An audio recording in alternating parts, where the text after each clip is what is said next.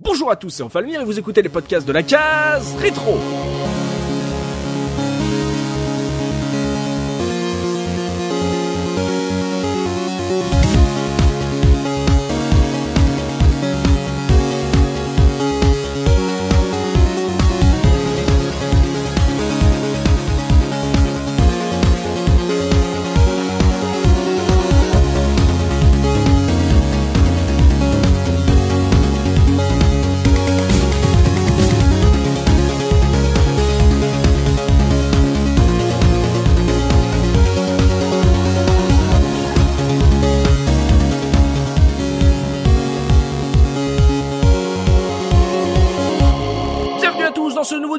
Case rétro, votre podcast 100% rétro gaming. Et aujourd'hui, je suis accompagné de Soubikoud. Comment ça va, Soubi? Salut tout le monde, ça va nickel. Ouais, Également avec Gerfo. Comment ça, Gerfo? Bah, ça va très bien, je suis très content de ce numéro, j'ai très très hâte. Tu m'étonnes. Il l'attend depuis la Il saison 2. Quoi. est fébrile, il est fébrile, il est fébrile. Et oh, on- on n'est pas que voilà, on n'est pas qu'avec Soubi et Gerfo. On a quelques petites annonces, quelques petites nouveautés à, à vous euh, proposer dans cette émission, car on va commencer déjà par un caseur qui est là de, déjà de, depuis deux saisons, mais ça fait deux saisons qu'on lui dit mais viens faire un podcast. Il dit ah c'est pas mon truc, etc. Et on, on a réussi à le motiver. Il est là, il fait du podcast. C'est donc Goballs, celui qui, grâce à qui nous avons un site incroyable sur la case rétro.fr. Goballs a enfin pris le micro, nous a rejoint autour de notre studio virtuel pour parler rétro gaming. Comment ça va, Goballs Bah ça va très bien. Tu- Ah, mais vous avez entendu En plus, il a un bon micro, une bonne voix. C'est- il est frustrant, hein, deux ans pour le faire venir ici. Vous vous rendez compte, hein, c'est ça? Il était tu, hein, Goballs. Ah, mais ouais, ouais, je suis super content que enfin tu viennes un peu, euh, voilà, autour de la table pour euh, parler euh, rétro gaming. Ça va T'es pas trop stressé? Euh, bah non, ça va. C'est c'est un jeu que j'adore, c'est c'est un sujet euh, qui me qui me plaît donc euh, ça va être naturel, je pense. Ok, il est serein, il est confiant. Et pour l'accompagner, alors celui-là, vous l'avez déjà entendu sur les ondes de la case rétro, mais avant c'était un invité. Voilà, on, on le respectait, on lui ouvrait la porte, on lui servait des, des petites milliardises comme ça. Maintenant, on- a réussi, on l'a, on l'a enfin, on le dit. Au bout d'un moment, on a dit oui, il faut arrêter, voilà, de, de se chercher, de, de se renifler. Il faut que tu que tu nous rejoignes un jour, voilà, que tu deviennes officiellement un caseur. Il a accepté. On en est très très très très très très fiers. Je vous demande d'accueillir avec beaucoup de de clap clap dans les commentaires l'arrivée d'un nouveau caseur, un nouveau membre de la rédaction de la case rétro, puisque Banjo Guy Oli est avec nous. Salut Banjo Bonsoir à tous. Il faudrait un, un son de Angélique là, le ah. Ah Apparition expliquée. Ah, ah là là, quel content. Voilà, Banjo Guy Oli, tu es, tu, tu es, un- tu es un caseur aujourd'hui. Ouais, c'est marrant, ce qui est parti comme une boutade sur Twitter. euh, Oui. Et voilà. Alors boutade sur Twitter, c'est ce que j'imagine, j'ai- pu, ah, j'aurais dû rechercher le nom du, du tweetos qui, qui avait dit mais genre mais quand est-ce que Banjo Gaioli rejoint la case rétro? Parce qu'effectivement on en a discuté après, genre oui c'est vrai que nous ça fait un moment qu'on se dit qu'on aimerait bien que tu, tu viennes. Ah mais nous moi aussi j'aimerais bien. Et, oh ça s'est fait voilà le voilà. l'histoire d'amour euh, via une entremetteuse sur Twitter. Donc euh, voilà si euh, j'imagine qu'il se qu'il se reconnaît, il doit voilà, il doit être très très content et euh, merci à toi de d'avoir lancé un petit peu le- les hostilités entre nous. Donc du coup voilà euh, Banjo Gaioli euh, tu vas donc maintenant rejoindre l'équipe de la case rétro pour parler régulièrement de, de vieux jeux vidéo. Donc euh, bah on est très très fiers déjà de, de t'avoir dans l'équipe. Hein. Pour ceux qui ne le connaissent pas évidemment, il a une énorme chaîne YouTube où il fait de, de la musique de qualité avec euh, des chemises à carreaux et une belle barbe euh, poivre et sel. et voilà maintenant il fait voilà, il est dans l'équipe et, et en plus maintenant en plus il y a GoBalls qui voilà qui vient parler rétro gaming. Donc euh, on, est très très fiers de ça et on va pouvoir euh, proposer des, choses un peu euh, différentes, avoir plus de jeux puisque des nouveaux chroniqueurs ça forcément ça appelle à, des jeux traités plus variés parce qu'on n'a pas tous le même bagage euh, gaming donc du coup ça, ça va être que du bon pour la suite et donc comme on l'a un peu senti chez GoBall c'est chez Gerfo notamment euh, aujourd'hui c'est un parti un jour particulier pour les PCistes puisqu'on va parler de Diablo 1 hack and slash édité par Blizzard Entertainment et développé par Blizzard North anciennement euh, Condor Software c'est sorti en janvier 97 sur PC l'année d'après sur Mac et PlayStation euh, la version Play euh, qui a été éditée par euh, Electronic Arts, développée par Climax Studio, qui s'était déjà chargé du portage console de Warcraft 2 que moi j'avais eu sur Saturn. Donc euh, voilà pour la petite anecdote, ils étaient déjà un peu coutumiers de, de porter des, des jeux Blizzard. Et évidemment, voilà, quand on veut parler d'un vieux jeu jeu sur la casse, forcément, il revient dans l'actualité sans prévenir. Depuis le 7 mars, Diablo 1 est également disponible en téléchargement sur GOG avec une compatibilité Windows 10, histoire de se refaire le jeu un peu euh, confortablement sur vos bécanes actuelles. Faut savoir que déjà nous, Diablo 1, on l'avait marqué sur notre liste à faire genre en mai 2018 et que euh, ça doit faire cinq mois qu'on prépare euh, le podcast en se disant ok donc qui va se charger de telle rubrique etc. Donc genre quelques jours avant qu'on enregistre, bam, le jeu sort, c'est n'importe quoi. Mais bon. Et du coup on l'a refait sur la version GOG en moins de deux heures. C'est parfait. c'est ça GOG la prochaine fois prévenez-vous qu'on ait un peu de temps de réviser voilà. Tu Parce que bon d'ici que le podcast sera diffusé, il sera passé quand même un certain nombre de jours, mais là, au jour où on enregistre, il s'est passé que deux jours, quoi, en gros. oui, oui, on enregistre le 10 mars, euh, pour ceux qui, qui veulent avoir les infos euh, en coulisses, donc euh, c'est vraiment tout, tout frais, tout frais, tout frais, et bah c'est toujours marrant, c'est pour ça que voilà, j'ai retweeté un peu sans, rien dire, et qu'il y a également un tweetos qui nous a dit, mais quand est-ce que vous allez faire Diablo 1 J'ai dit, ah, faudrait qu'il y ait du monde pour faire ça, etc. en train de dire, ah, c'est dans deux jours, on enregistre, voilà. J'ai aussi un peu gardé le secret, même si un peu, voilà, les retweets voir en plus Banjo euh, sur Discord jouer à Diablo. Bon, en tout cas, ils avaient pas l'info déjà que Banjo faisait partie de la case. Ouais, personne ne le savait, non. C'est une semaine un peu Diablo euh, sur les réseaux euh, gamer et rétro gaming.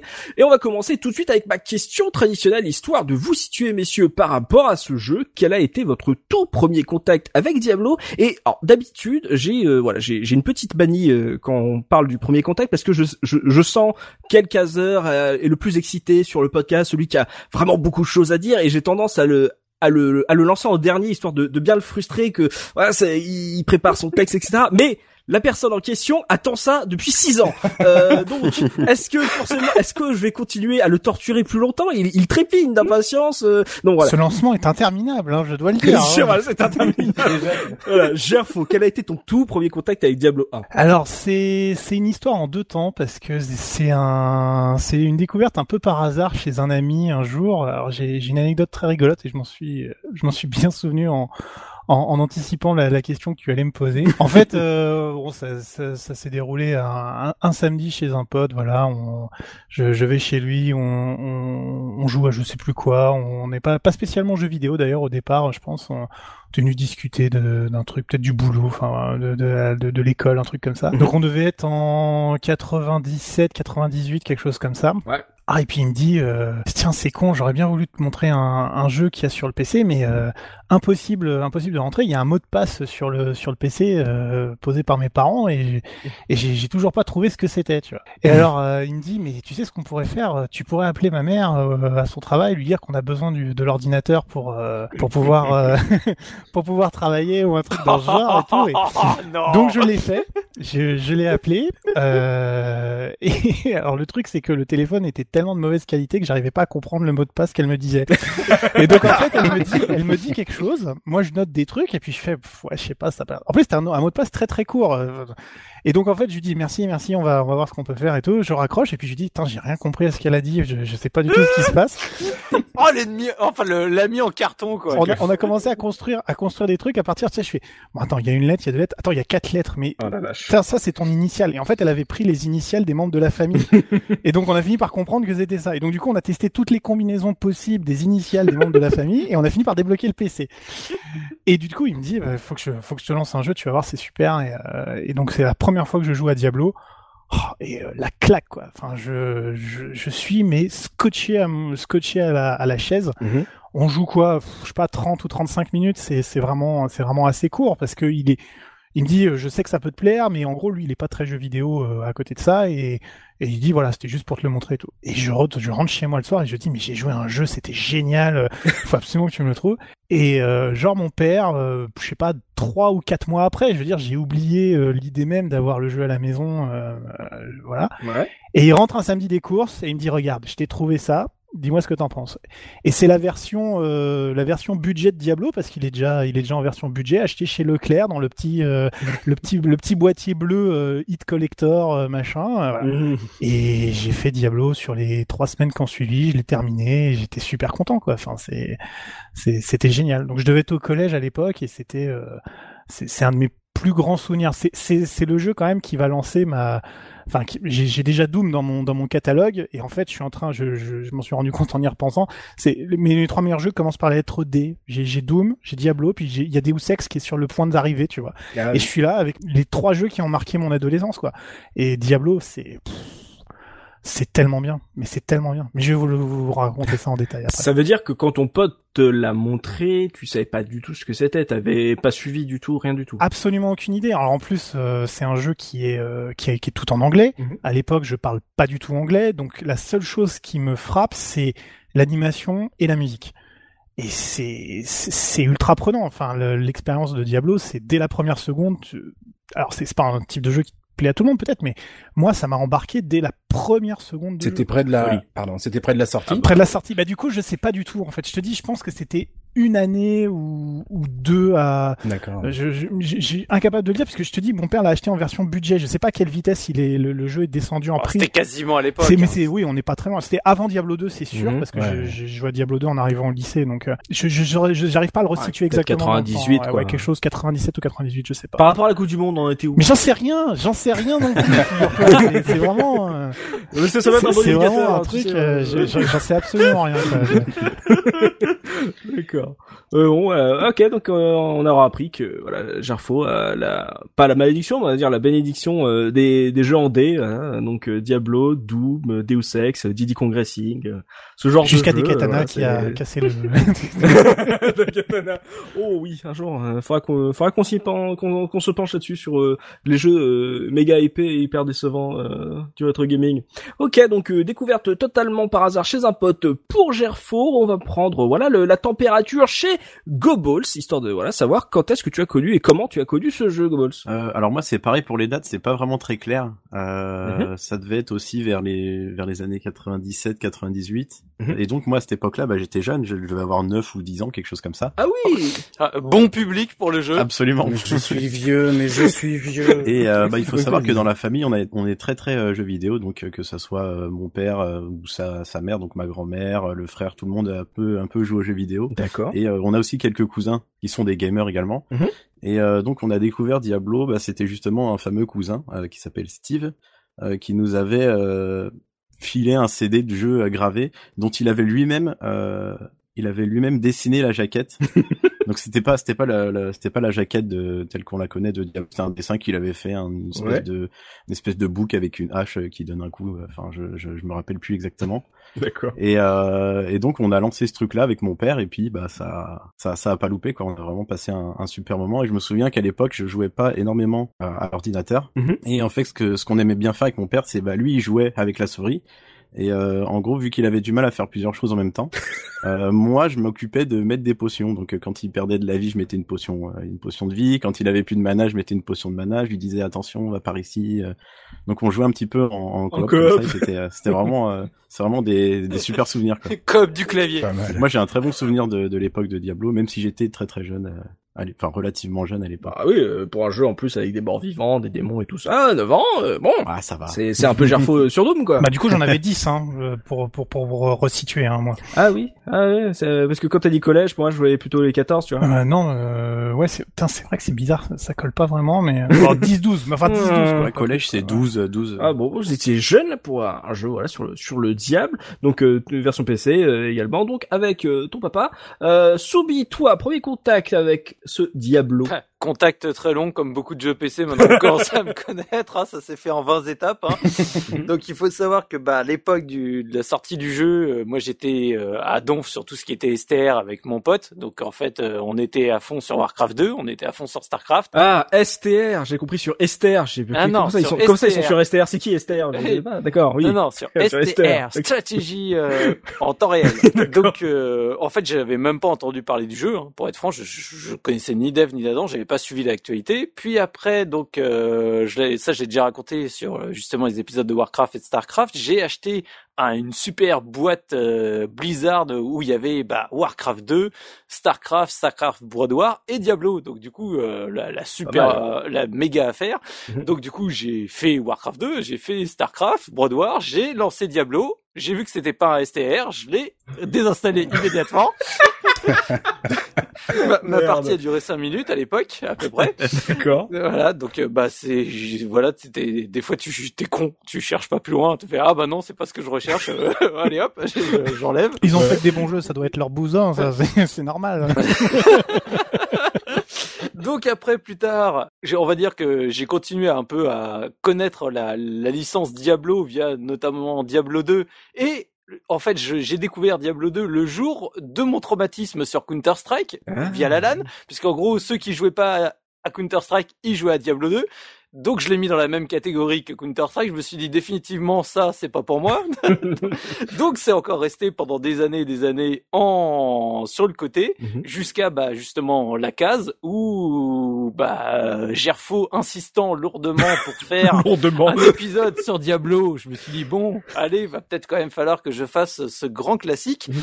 Donc, bah mon premier contact date de l'été dernier. D'accord. Du coup, c'est un contact, euh, on va dire, euh, un peu étrange parce que en fait, euh, donc, bah, j'ai réinstallé mon, mon CD de installation qui se passe sans aucun souci. Je lance le jeu, pas de problème.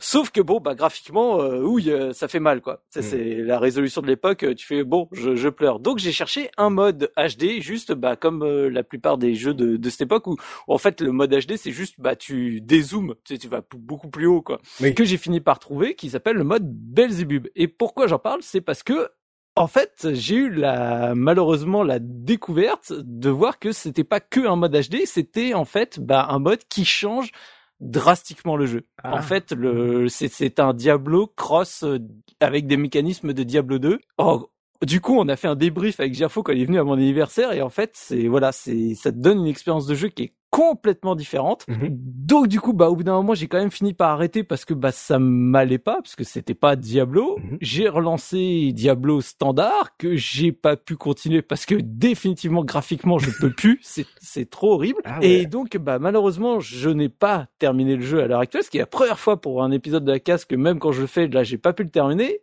Il y a le mode Belzebub que je peux pas terminer pour certaines raisons, l'autre mode que je peux pas terminer également pour d'autres raisons, j'y reviendrai sur la partie gameplay et esthétique, en particulier esthétique. Et du coup, bah, quand a été annoncée la version GOG, je me suis dit, super, enfin la version que j'attendais, nickel, c'est-à-dire que j'aurais mon mode HD plus facile d'installation et compagnie.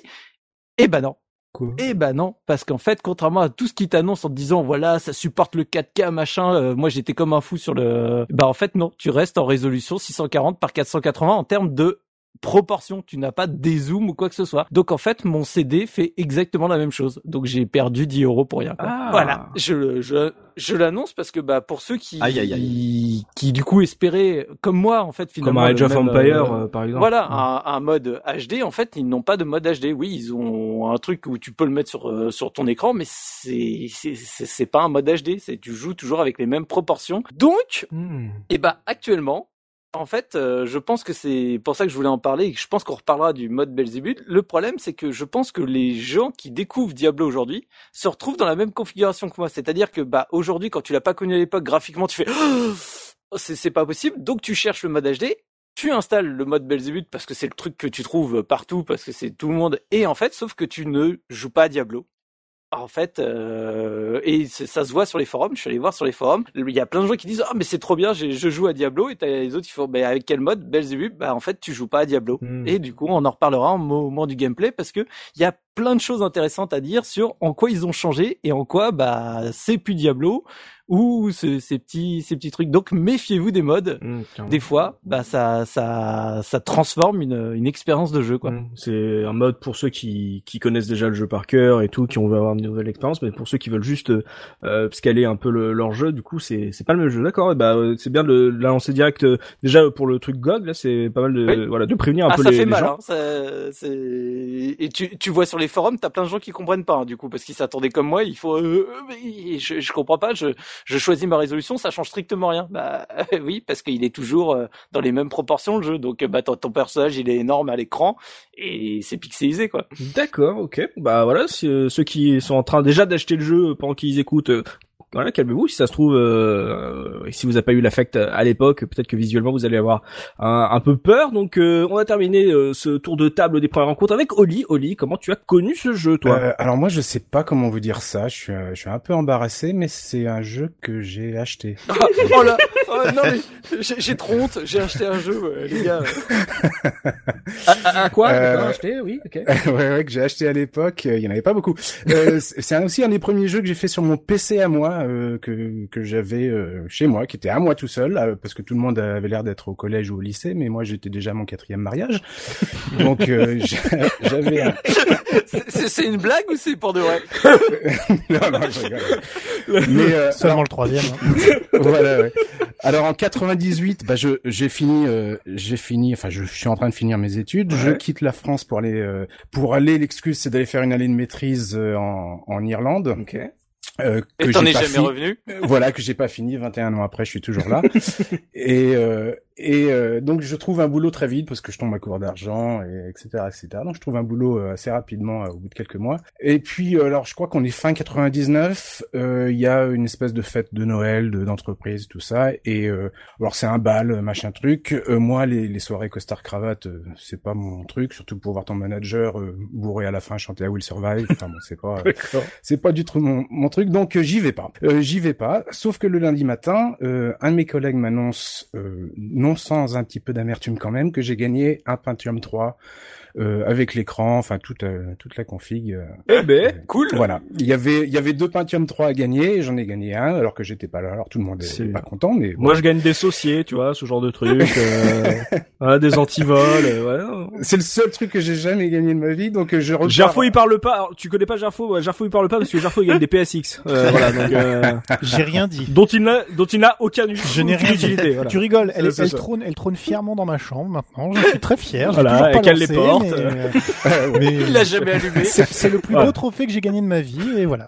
Voilà, on voit on voit où va la chance des gens. hein, voilà. Ouais, donc euh, ouais, en plus c'était une, ordi. une bonne config. Enfin bon, un Pentium 3 c'était pas rien à l'époque, on est en, en 99. Mhm. Et puis bah du coup je repars le lundi euh, soir euh, bah, avec mon Pentium 3, enfin les, les cartons et tout ça, j'installe ça et le lendemain je vais euh, au magasin euh, le plus proche pour essayer de me choper des un peu de, de logiciels parce que c'est une période où j'avais arrêté aussi de jouer, j'avais fait une pause de quelques années D'accord. et je m'aperçois que les jeux coûtent euh, hyper cher, mais euh, vraiment hyper cher. Euh, J'avais pas forcément l'argent pour m'acheter un, un jeu neuf, donc il y a une panière dans ce magasin avec des CD en loose. Je prends une sélection de 4-5 et dedans il y avait effectivement euh, Diablo. J'avais entendu parler de Diablo, mais j'avais jamais joué. Mmh. Et puis euh, je découvre ce soir-là et euh, et puis j'y joue ben, pendant euh, pendant des heures. On en reparlera, mais c'est un jeu qui est très très dur à à arrêter.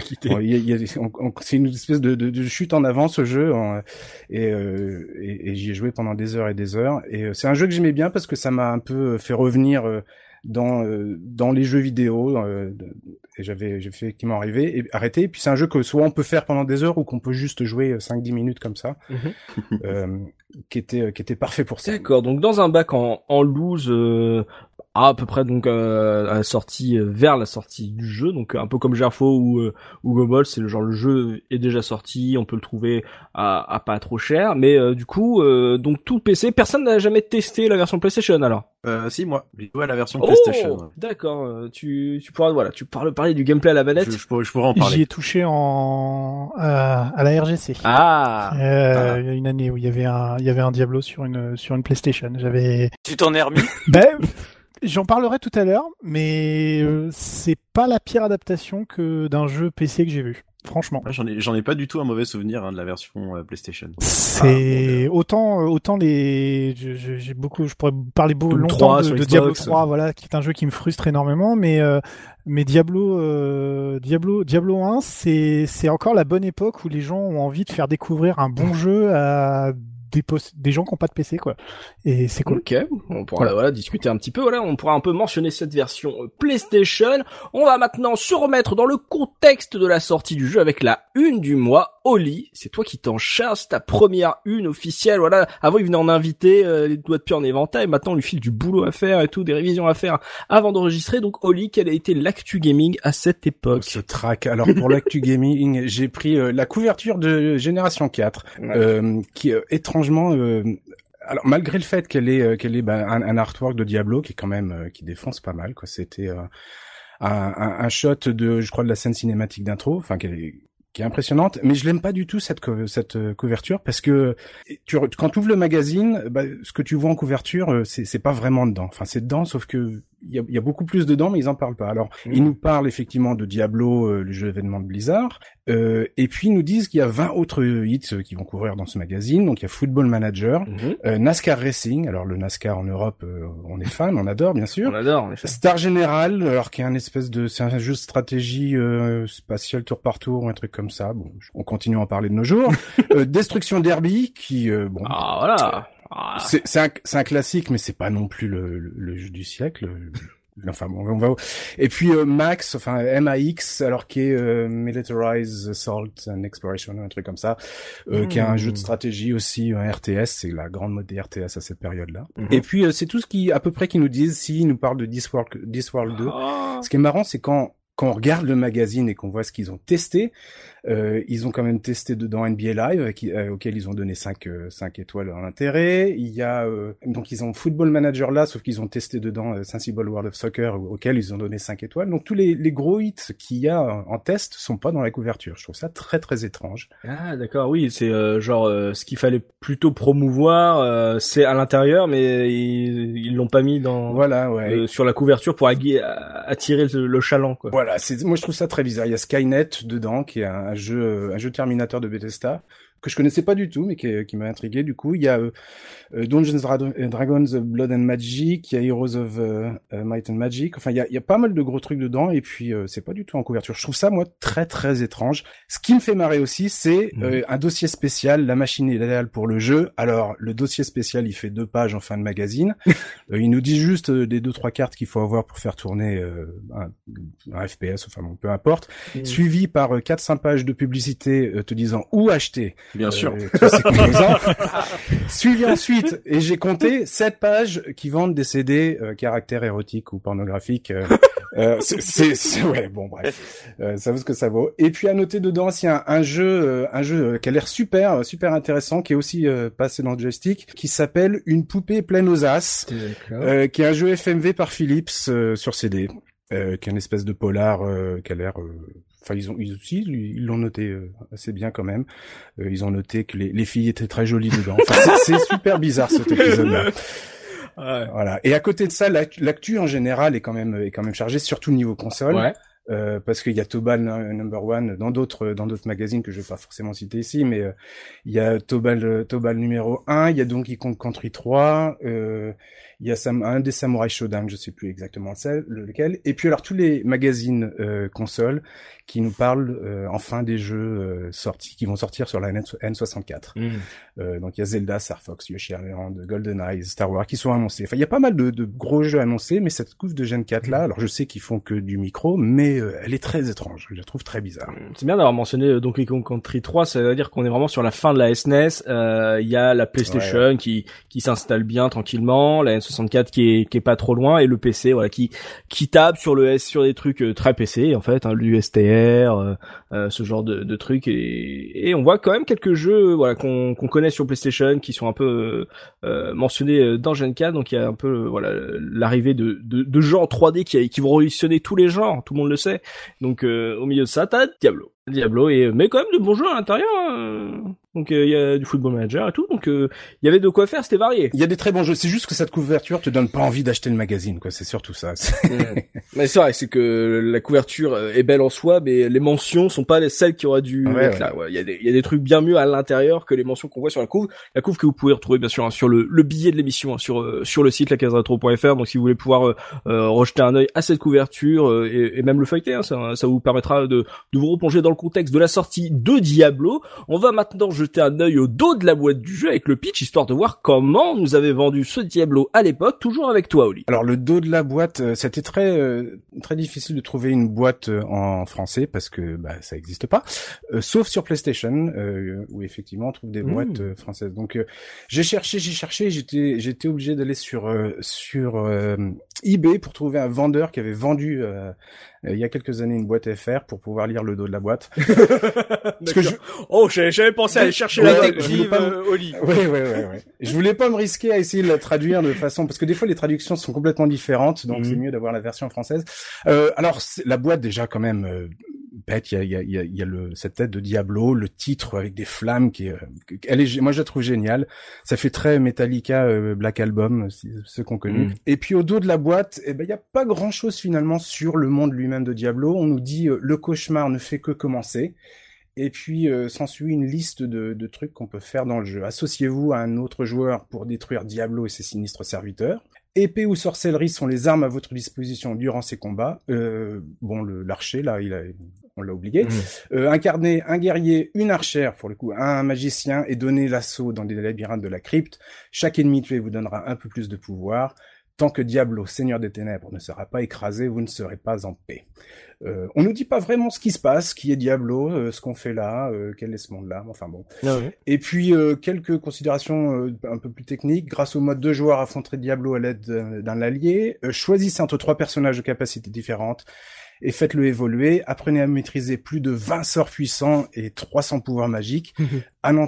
Anéantissez plus de 100 monstres cruels. 16 labyrinthes différents sont générés aléatoirement. Et aléatoirement, moi, c'est le truc qui m'avait fait qui m'avait fait kiffer à l'époque. Mmh. J'avais trouvé ça, le, fait que les niveaux soient aléatoires était, euh, ça, m'avait, ouais, je, trouvais ça dément, moi. Trois sorts différents, 6000 6000 animations différentes. Euh, voilà. ouais, ouais. Et, c'est même, on note, hein, il parle d'aléatoire, il parle d'un mode multi en ligne. Euh, bon, il, comme tu dis, ils, ils reviennent pas énormément sur l'histoire, ils, mettent un contexte et euh, un peu ce qu'on ce qu'on va devoir faire. Donc peut-être que ça va se retrouver justement dans la mise en place de l'univers du jeu. Euh, parce que bon, maintenant voilà, Diablo c'est une série qui qui existe encore, qui a eu un, épisode 3 euh, assez euh, polémique, mais qui a réussi à un peu s'en sortir. C'est un petit peu, j'ai l'impression que c'est un peu le cas de tous les épisodes. Tu peux le dire. Hein. mais moi, j'ai moi j'ai sur hein. PS4, j'aime bien. Ça, ça, tourne encore. j'ai la version Reaper. Moi j'ai la, j'ai la version Reaper. C'est bien ce que je dis. Il est très bon pour les consoles, c'est tout le problème.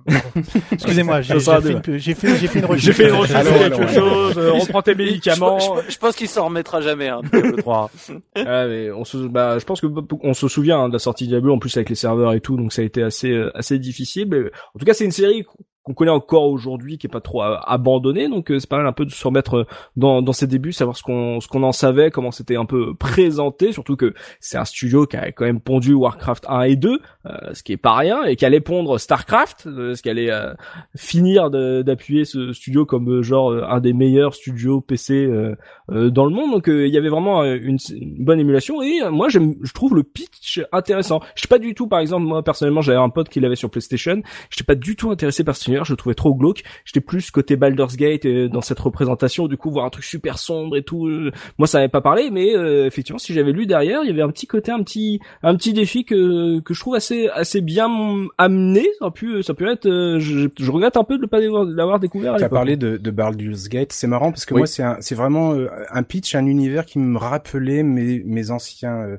mes anciennes parties de Donjons et Dragons, mais la mhm. vieille édition, la boîte rouge où c'était pour le coup de Dungeon Crawler et puis mm hack and slash où euh, où il y avait pas forcément de scénario où le but c'était juste de, de, casser du monstre et faire du XP quoi. C'était à peu près ça pour moi Diablo. Je mhm. voyais comme ça. Et c'est le le pitch derrière me m'avait fait penser à un espèce de vieux donjon et dragon euh, hmm. traditionnel. Ou, ma, ou mon jeu de plateau HeroQuest. Voilà, ouais, ouais. Côté euh, donjon, hop, tu ah. prends l'escalier. Ah Ah, ah Team HeroQuest Voilà, donc on voit un peu l'univers euh, voilà, qu'ils ont essayé de, de, nous vendre. On va voir ce que ça, comment ça se retranscrit en jeu. On va euh, pouvoir se lancer dans le gros du débat et on se retrouve tout de suite après ça.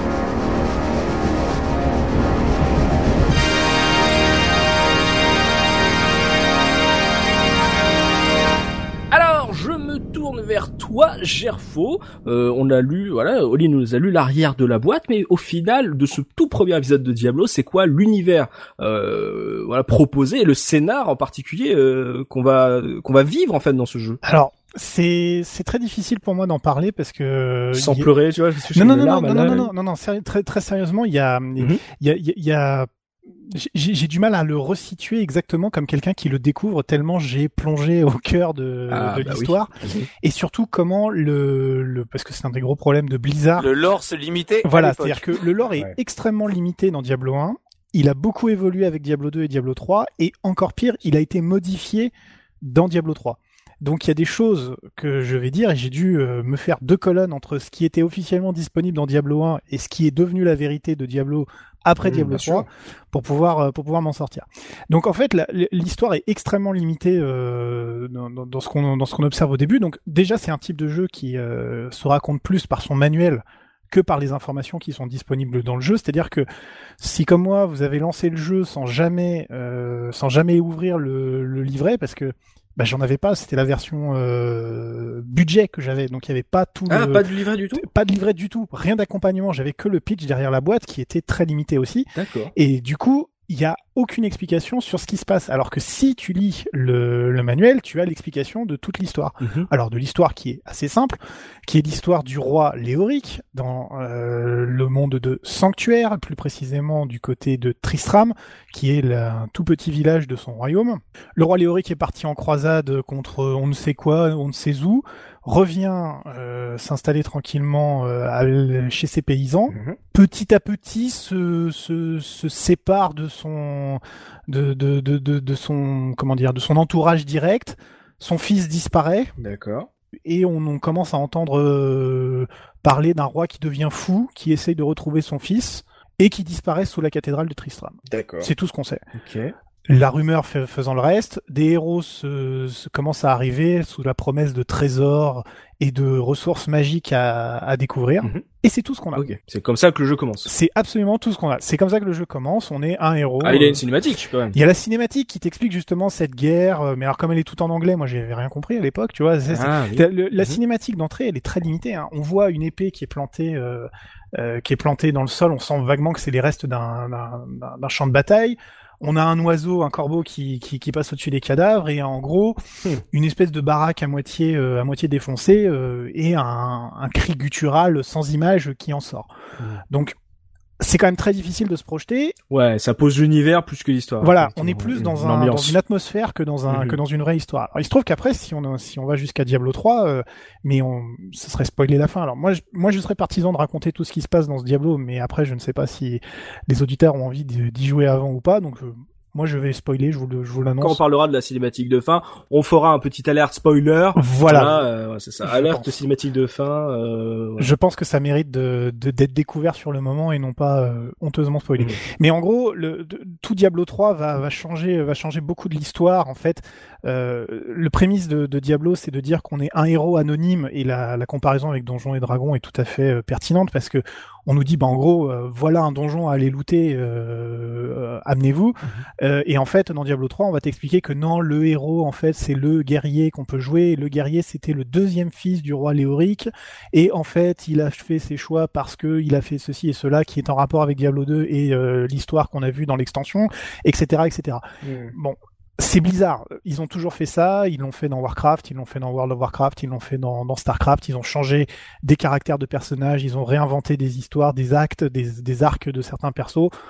Diablo, il n'y a pas d'histoire. Il y a un royaume, il y a du trésor, il faut aller le chercher et ça va être cool. C'est ça le point de départ. et le héros que tu choisis est pas forcément celui qu'on qu'on t'impose. Tu, tu- tu choisis ton héros et euh, c'est par la suite que euh, pour euh, l'histoire, en gros, ils ont euh, choisi une branche plus qu'une autre. Voilà, ils ont officialisé une branche. Ils ont donné un, un caractère euh, canonique Mm. à, à, à ces personnages. D'accord, ok. Exactement. D'ailleurs, dans le manuel, il est bien dit que euh, on te décrit les, les, les personnages comme étant des, des fonctions, des classes, Mhm. et non pas des personnages précis. Ah oui. On a euh, la Mhm. classe des guerriers qui sont des soldats, on a la classe des archères qui sont euh, une sororité spécialisée euh, pour défendre les frontières, et on a le sorcier qui vient d'un clan lointain et qui a entendu parler d'une vague légende légende où euh, il y aurait des artefacts magiques sous une cathédrale. Et c'est tout. D'accord. C'est tout ce qu'on te dit. D'accord. Alors euh, petit tour de table euh, chez tes camarades chroniqueurs, histoire de voilà, d'avoir un peu votre avis sur l'ambiance qui était présentée sur ce début de, de jeu. Soubi,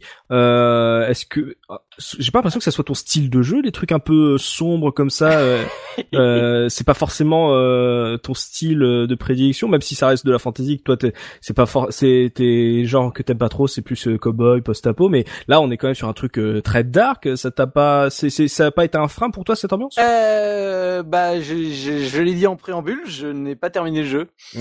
Et c'est pas pour rien. C'est au-delà du, des modes ou de quoi que ce soit, c'est, je, je peux pas. Dans le sens où le jeu, au fur et à mesure de, des parties, m'a mis dans un état d'angoisse pas possible. En fait, ça m'a ravivé des vieux, vieux traumatismes de Fantasmagoria et compagnie. Et en fait, je, je, je, je suis pas bien en jouant à ce jeu en fait, j'ai fini un moment vraiment, j'en discutais avec euh, avec ma compagne et j'ai fini par lui dire, écoute, je je crois que je vais pas aller plus loin parce que quand je joue, je je deviens euh, tu sais, je sentais la violence grandir en moi, le, le fait de devenir vraiment euh, agressif et compagnie.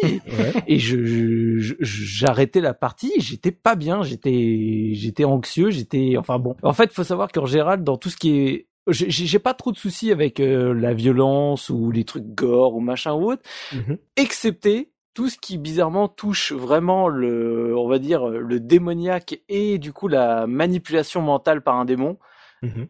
Typiquement Fantasmagoria ou autre, euh, c'est des trucs où c'est les, les rares horreurs qui vraiment j'ai du mal.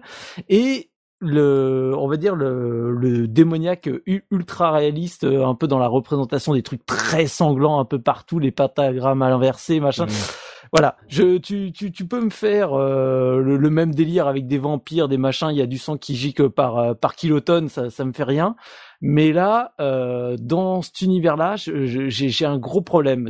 Vraiment, je me sens pas bien. Quand on en parlera, mais quand tu vois la la, la salle du boucher pour la première fois, j'ai- Ah ouais. j'étais extrêmement euh, pas bien, Mhm. mais vraiment pendant pendant plusieurs minutes, je rien que la représentation des corps euh, empalés, euh, découpés en morceaux dans tous les sens ou autre, même si c'est un style graphique qui est très euh, très minimaliste, j'étais pas bien du tout. Mais je réexpliquerai certains trucs dans la partie esthétique. Je vais pas trop euh, parce que c'est ça se joue énormément sur le visuel du jeu. Au-delà de l'univers. Par contre, un truc que je vais vraiment euh, dire tout de suite pour les gens qui veulent découvrir cet univers et en dédicace à la partie spoiler, bah je fais partie des gens donc qui ont découvert le jeu récemment, c'est-à-dire sans manuel. Donc forcément, en lançant le jeu, comme on a dit, t'as quasiment pas d'infos. Or, moi, j'aime bien me plonger dans un univers, surtout quand je sais qu'il y a un background. J'aime bien quand même faire le jeu en ayant quand même les les clés de ce truc-là. Mhm. J'avais pas le manuel, donc je me suis dit c'est pas grave, je vais faire une recherche sur internet. Ouais. Grave erreur, grave erreur. si vous, euh, si justement vous voulez vraiment découvrir Diablo dans les meilleures conditions, récupérez le manuel français, anglais, ce que vous voulez, lisez la partie euh, lore qu'il y a dedans qui est sublime, mais que j'ai découvert trop tard, parce que bah, les sites comme Diablo, ça existe depuis euh, des années, et bah je me suis spoilé sauvagement la fin de Diablo, qui sincèrement, bah une fois que j'ai découvert ça, j'ai trouvé ça extraordinaire, Mhm. mais sauf que bah je me suis spoilé au bout de euh, un quart d'heure de jeu, quoi. C'est un truc qui, est- qui devient euh, acquis euh, en fait aujourd'hui Oui. dans le, la série, dans le cadre de la série effectivement. Mhm. Mais si vous si vous ne la connaissez Et pas, que vous avez envie d'avoir la surprise. et que vous avez envie d'avoir la surprise, qui sera une très bonne surprise, ne lisez rien sur Internet. N'allez même pas chercher le lore sur Internet parce que c'est tellement acquis que bah du coup c'est spoilé au bout de. Tu sais, c'est en gros t'as euh, bon alors l'histoire de Diablo, il y a ça et Introduction. voilà, voilà, non mais voilà, il y a ça et dernière ligne c'est voilà la fin. Enfoiré. To be, t'as les manuels en PDF dans le l'install du jeu. Ah, je sais pas pour les autres du coup si j'ai pas checké sur mon. Alors attends, je vais aller re-regarder dans mon install. je vais te dire si sur la version CD il y a les. Ça se faisait ça à l'époque Je sais pas, c'est ma sur question. les CD et tout d'avoir Bah, une je- version des matchs. Je, je suis même quasi sûr qu'il est, il est exécutable depuis le, le menu, euh, Le manuel? le, le menu, ouais, le lien vers le manuel en version CD. Ouais. Moi, je ouais. l'avais imprimé le manuel à l'époque. J'avais une, une version loose. Par contre, je sais pas où je Oui, l'avais mais toi, t'avais récupéré. un, ouais, t'avais un CD en loose, quoi. Déjà, de base. euh. Sur l'écran de Splash, là, quand on quand on met le CD, parce que je regarde aussi en même temps, je vois rien de rien de particulier. Bon, ok, non, bah alors je, je confonds avec un autre. c'est possible qu'à l'intérieur, hein. Du coup, je sais pas où je l'avais récupéré ce, ce manuel parce que je l'avais, je l'avais imprimé. Peut-être sur euh, Blizzard, euh, le site, hein. Je pense que ça devait être... euh, Peut-être qu'elle est comme c'est... Ou alors... Euh... Battle.net Peut-être que sur Battle.net, euh, Battle.net à l'époque c'était qu'un portail pour le jeu multi, il n'y avait pas de, il y avait pas de... il y avait pas de lien internet. chat, fallait- tout Non, non, non. Enfin, tu l'avais en jeu, mais euh, parce que. Battle.net est sorti avec Diablo, il me semble, si je dis pas de Oui. bêtises. Ça. Quasi Ouais, sûr que c'était juste pour le, c'était juste pour la connexion multijoueur. T'avais des chatrooms et Il y voilà. avait des chatrooms et un, un petit système de matchmaking euh, D'accord. pour euh, créer ou rejoindre des Alors, parties. Oui, oui. il y a le manuel Ah. en anglais sur le CD d'origine. Ah Ça doit être là. En anglais. Ok. Bah, je savais même pas que c'était le cas, qu'il y a des jeux qui le faisaient à l'époque. ben je savais pas non plus, tu vois. Quand on dit il y a une personne qui lit le manuel dans le monde, bah c'était moi.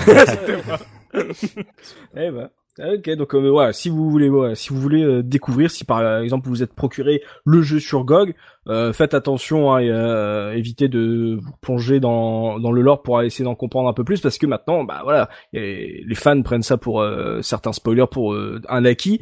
Euh, du coup, vous risquerez de, de vous faire un peu spoiler ce qui peut se passer dans, Alors, dans le jeu. Oui. Ça, je vais rebondir quand même là-dessus Oui, parce qu'il y a quelque chose d'intéressant sur le sur l'univers de Diablo, c'est que de, quand, quand tu avances dans le jeu, en fait, tu trouves des, des, des livres qui sont posés dans, dans certaines cartes de certaines cartes du jeu, euh, qui vont te raconter des tout petits détails qui au début euh, tu fais pas vraiment le lien. Mhm. Et en fait, c'est un système qui est repris dans tous les Diablos qui vont suivre. Et en gros, bah, dans la communauté, t'as ceux qui effectivement suivent le lore, mais enfin, t'en as, beau- t'as beaucoup de gens qui s'en foutent complètement. Bien sûr. hein. C'est, euh, c'est, c'est clairement pas le point, le point fort de la série Mais au qu'on départ. qu'on soit d'accord, Gerfo, sur ce premier épisode, ceux qui n'aiment pas trop lire, ceux qui s'en foutent un peu de, de l'histoire, qui ont vraiment envie de, de défoncer des, des pièces de donjon, l'histoire n'est pas forcément trop invasive euh, dans le Ah, jeu. y a rien du tout. Enfin, ça, ça se limite à, ça se limite à un petit paragraphe de, de, de, de 50 à 100 mots, euh, Mhm. 10 à 12 fois dans le jeu, quoi. C'est, c'est tout. Hein. On est. D'accord, ça reste léger. Ouais, et puis, ça, et puis sincèrement, c'est moi c'est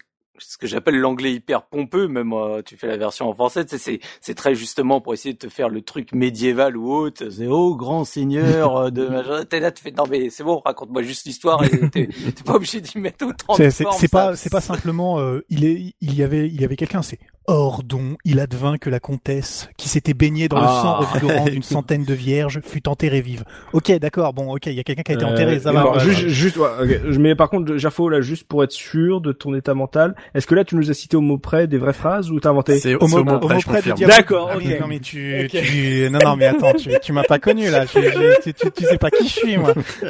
Oh merde Attends, attends, attends, attends. Moi, je vais te faire, je vais te faire Griswold, Kane. Je te fais les imitations des voix anglaises sans les connaître, Oh, hein, merde. déjà à l'époque, hein. Donc, euh, non, non, non, non, tu, tu- tu- On est sur ce genre je, de fan. je suis ce genre de fan hardcore de Diablo, hein. C'est euh, deuxième jeu, deuxième meilleur jeu de tous les temps, hein, après Deus Ex, hein, s'il te plaît. Donc, euh, voilà, c'est, Et euh, Oli, euh, toi justement, euh, est-ce que comme Soubi, euh, t'as trouvé l'ambiance euh, très pesante ou euh, ça allait, euh, c'était pas, c'était un truc qui était plus attirant que repoussant pour toi Euh, moi, j'ai adoré tout de suite d'entrée. Et puis, non, j'avais pas de problème avec l'atmosphère. C'est vrai que c'est un jeu qui est quand même euh, assez claustrophobe. Mhm. Euh, vu que t'es en intérieur, euh, bah, pff, quasi les trois quarts du temps. Et non seulement ça, mais tu vas de plus en plus euh, profond pour finir en enfer. Enfin, c'est... Il est, c'est vrai que c'est pesant, mais euh, j'avais pas vraiment de problème avec ça. J'étais habitué moi avec les, euh, avec le donjon et dragon, euh, Ouais. des, des jeux, les jeux de plateau, les jeux de rôle. Euh, non, j'ai vraiment, j'ai vraiment accroché, euh, accroché d'entrée. J'ai pas eu de, j'ai pas eu de problème. Et pas trop frustré comme tu es un joueur de, de jeu de rôle, est-ce que euh, pas trop frustré que l'histoire soit pas plus mis en avant que ça, euh, genre t'en voulais plus ou c'était plutôt Non, une bonne chose que ça soit très très léger? Non, parce qu'effectivement, comme on a dit, il y avait pas tant que ça à, à lire. Euh, et puis ce qu'il y avait, c'était aussi, il y avait des voix euh, qui allaient avec, donc Mhm. c'était, on pouvait se passer de la lecture. Euh, Il y, a- il y avait pas énormément à lire. Et puis c'est pas ce qu'on lui demandait. Ce qu'on lui demandait, c'était d'être un bon, euh, un bon dungeon crawler, Mhm. enfin du, du, du hack and slash quoi, avec un, un côté un peu plus, euh, un peu plus RPG quand même euh, Ouais. qu'un qu'un qu'un qu'un bête hack and slash. Mais euh, ouais, non, j'ai j'ai- moi je, je l'ai trouvé très bien équilibré euh, à ce niveau-là. Une bonne balance entre un petit peu d'histoire et puis surtout beaucoup de plaisir euh, et beaucoup de donjons et dragons. C'était ça. ok. donc- Mais faut bien se rendre compte que la, la, la transposition de, de, de l'action réelle, c'est quelque chose qui... Tous les RPG qui existent à, à cette époque-là sont quand même vachement lents Mhm. Voilà. et beaucoup trop axés sur des statistiques Ouais, ouais. euh, très très très cryptiques quoi. Enfin c'est si tu prends du Lands of Lore ou du, du Dungeons tout court, enfin c'est c'est c'est du case par case, c'est du tu sens l'animation qui est très très euh, pénible. On en parlera après, mais le, le le point qui est vraiment marquant dans cet univers, c'est que ça transpose sous tes yeux tous tes fantasmes de, de, de parties de jeux de rôle de l'époque Exactement. Ou tes cauchemars. ou tes cauchemars, mais, mais ça fait partie, mais ça fait partie du plaisir aussi. Hein. Enfin, je veux dire, c'est et on est dans le même type de délire que d'autres jeux de l'époque, euh, Mhm. style Doom ou, euh, ou autre. Mais on- c'est c'est la transposition du, du, du. Oh mon dieu, mais c'est c'est exactement comme ça que j'imaginais mon personnage quand il était dans la cathédrale, sauf que j'avais qu'un papier et un crayon, quoi. Et, C'est euh, épurer toute considération statistique et puis de, de tour par tour. Quoi. Direct euh, à l'essentiel euh, et Ouais. euh, vraiment rentrer dans la mêlée quoi. Ok. Et et, et toi alors Goebbels, euh, est-ce que t'es plus euh, Team Oli, Team Soubi euh, Est-ce que à 9 ans, est-ce que t'étais un un taré comme Gerfo qui joue à Doom, qui explose des démons, euh, qui aime le sang ou euh, ou euh, c'était pas ton truc euh... Bah ouais, il y a, y a un peu de ça. Ouais, c'est vrai qu'à qu'à qu'à cet âge-là, moi, je jouais déjà à des jeux un peu un peu corsés, mais je pense que Diablo, peu euh, c'était peut-être, euh, je pense que c'était peut-être euh, le jeu le plus violent euh, auquel j'ai eu affaire dans, dans ma jeunesse. Et genre euh, violent au niveau genre euh, t'as l'impression que tu devrais pas y jouer ou violent en mode euh, ouah euh, ça va un peu trop loin mais mais c'est cool? Non, bah c'est, j'avais pas l'impression que je devais pas y jouer puisque de toute façon j'y jouais quoi qu'il arrive. euh, et j'y jouais même avec mon père, donc bon, visiblement ça posait pas problème à personne à l'époque. D'accord. Et euh, mais euh, après pour tout ce qui est de de de, de l'univers Mhm. euh, ou même au niveau de l'histoire, moi je me bah, vu que tout était en anglais, que j'étais très jeune de toute façon, euh, je je comprenais pas grand chose à ce qui se passait. Toi t'avais juste l'ambiance à l'époque. Et euh, voilà, moi j'aimais bien l'ambiance et euh, bah, surtout le gameplay. quoi. D'accord. Donc euh, et, et le, le fait que justement, comme on a dit, ça ça va à l'essentiel et que ça prend pas trop son temps pour raconter trop d'histoires. Toi, à l'époque, euh, quand t'étais jeune, c'était exactement ce que tu cherchais. Ça Ouais, t'aurait voilà. endormi, qu'il y ait trop de trop de parlotte et de et de trucs comme ça. D'accord. Ouais, je pense que j'aurais euh, j'aurais passé mon j'aurais passé mon chemin. Dans, dans de- de ouais. Moi, ce que je trouve assez fou dans l'univers de Diablo 1, par rapport finalement à ce que j'en ai vu des, des deux suivants, Mhm. c'est que en fait, il est vraiment unique euh, dans son ambiance et sa représentation de son univers, parce que justement, le pourquoi il... Parce que en toute franchise, Diablo 2, je- j'y ai joué euh, plus tard, mais j'y joue des heures et des heures, et je n'ai pas du tout ce sentiment de, de, de mal-être comme Mhm. je ressens sur Diablo. Diablo, il a vraiment quelque chose dans sa représentation, dans dans le choix des couleurs, dans le, les, les le- le- son level design, tout ça. Il y a vraiment un univers qui est extrêmement, je trouve, angoissant et qui est euh, totalement après, euh, on va dire, un peu lissé, euh, édulcoré dans, dans dans les trucs suivants. Et je pense que Gerfo va me rejoindre là-dessus. Moi, pour moi, c'est c'est presque des des ambiances et à, à des extrêmes opposés euh, par rapport à ces suites, quoi. Bah, c'est, c'est, en fait, c'est, il s'est passé exactement la même chose entre Diablo 1 et Diablo 2 que ce qui s'est passé entre Diablo 2 et Diablo 3. Diablo 3, quand on a vu les premiers screenshots et quand il y a eu les premières vidéos, il y a eu une levée de boucliers sur c'est trop coloré, c'est pas assez sombre, c'est pas assez dark, j'aime pas ci, j'aime pas ça.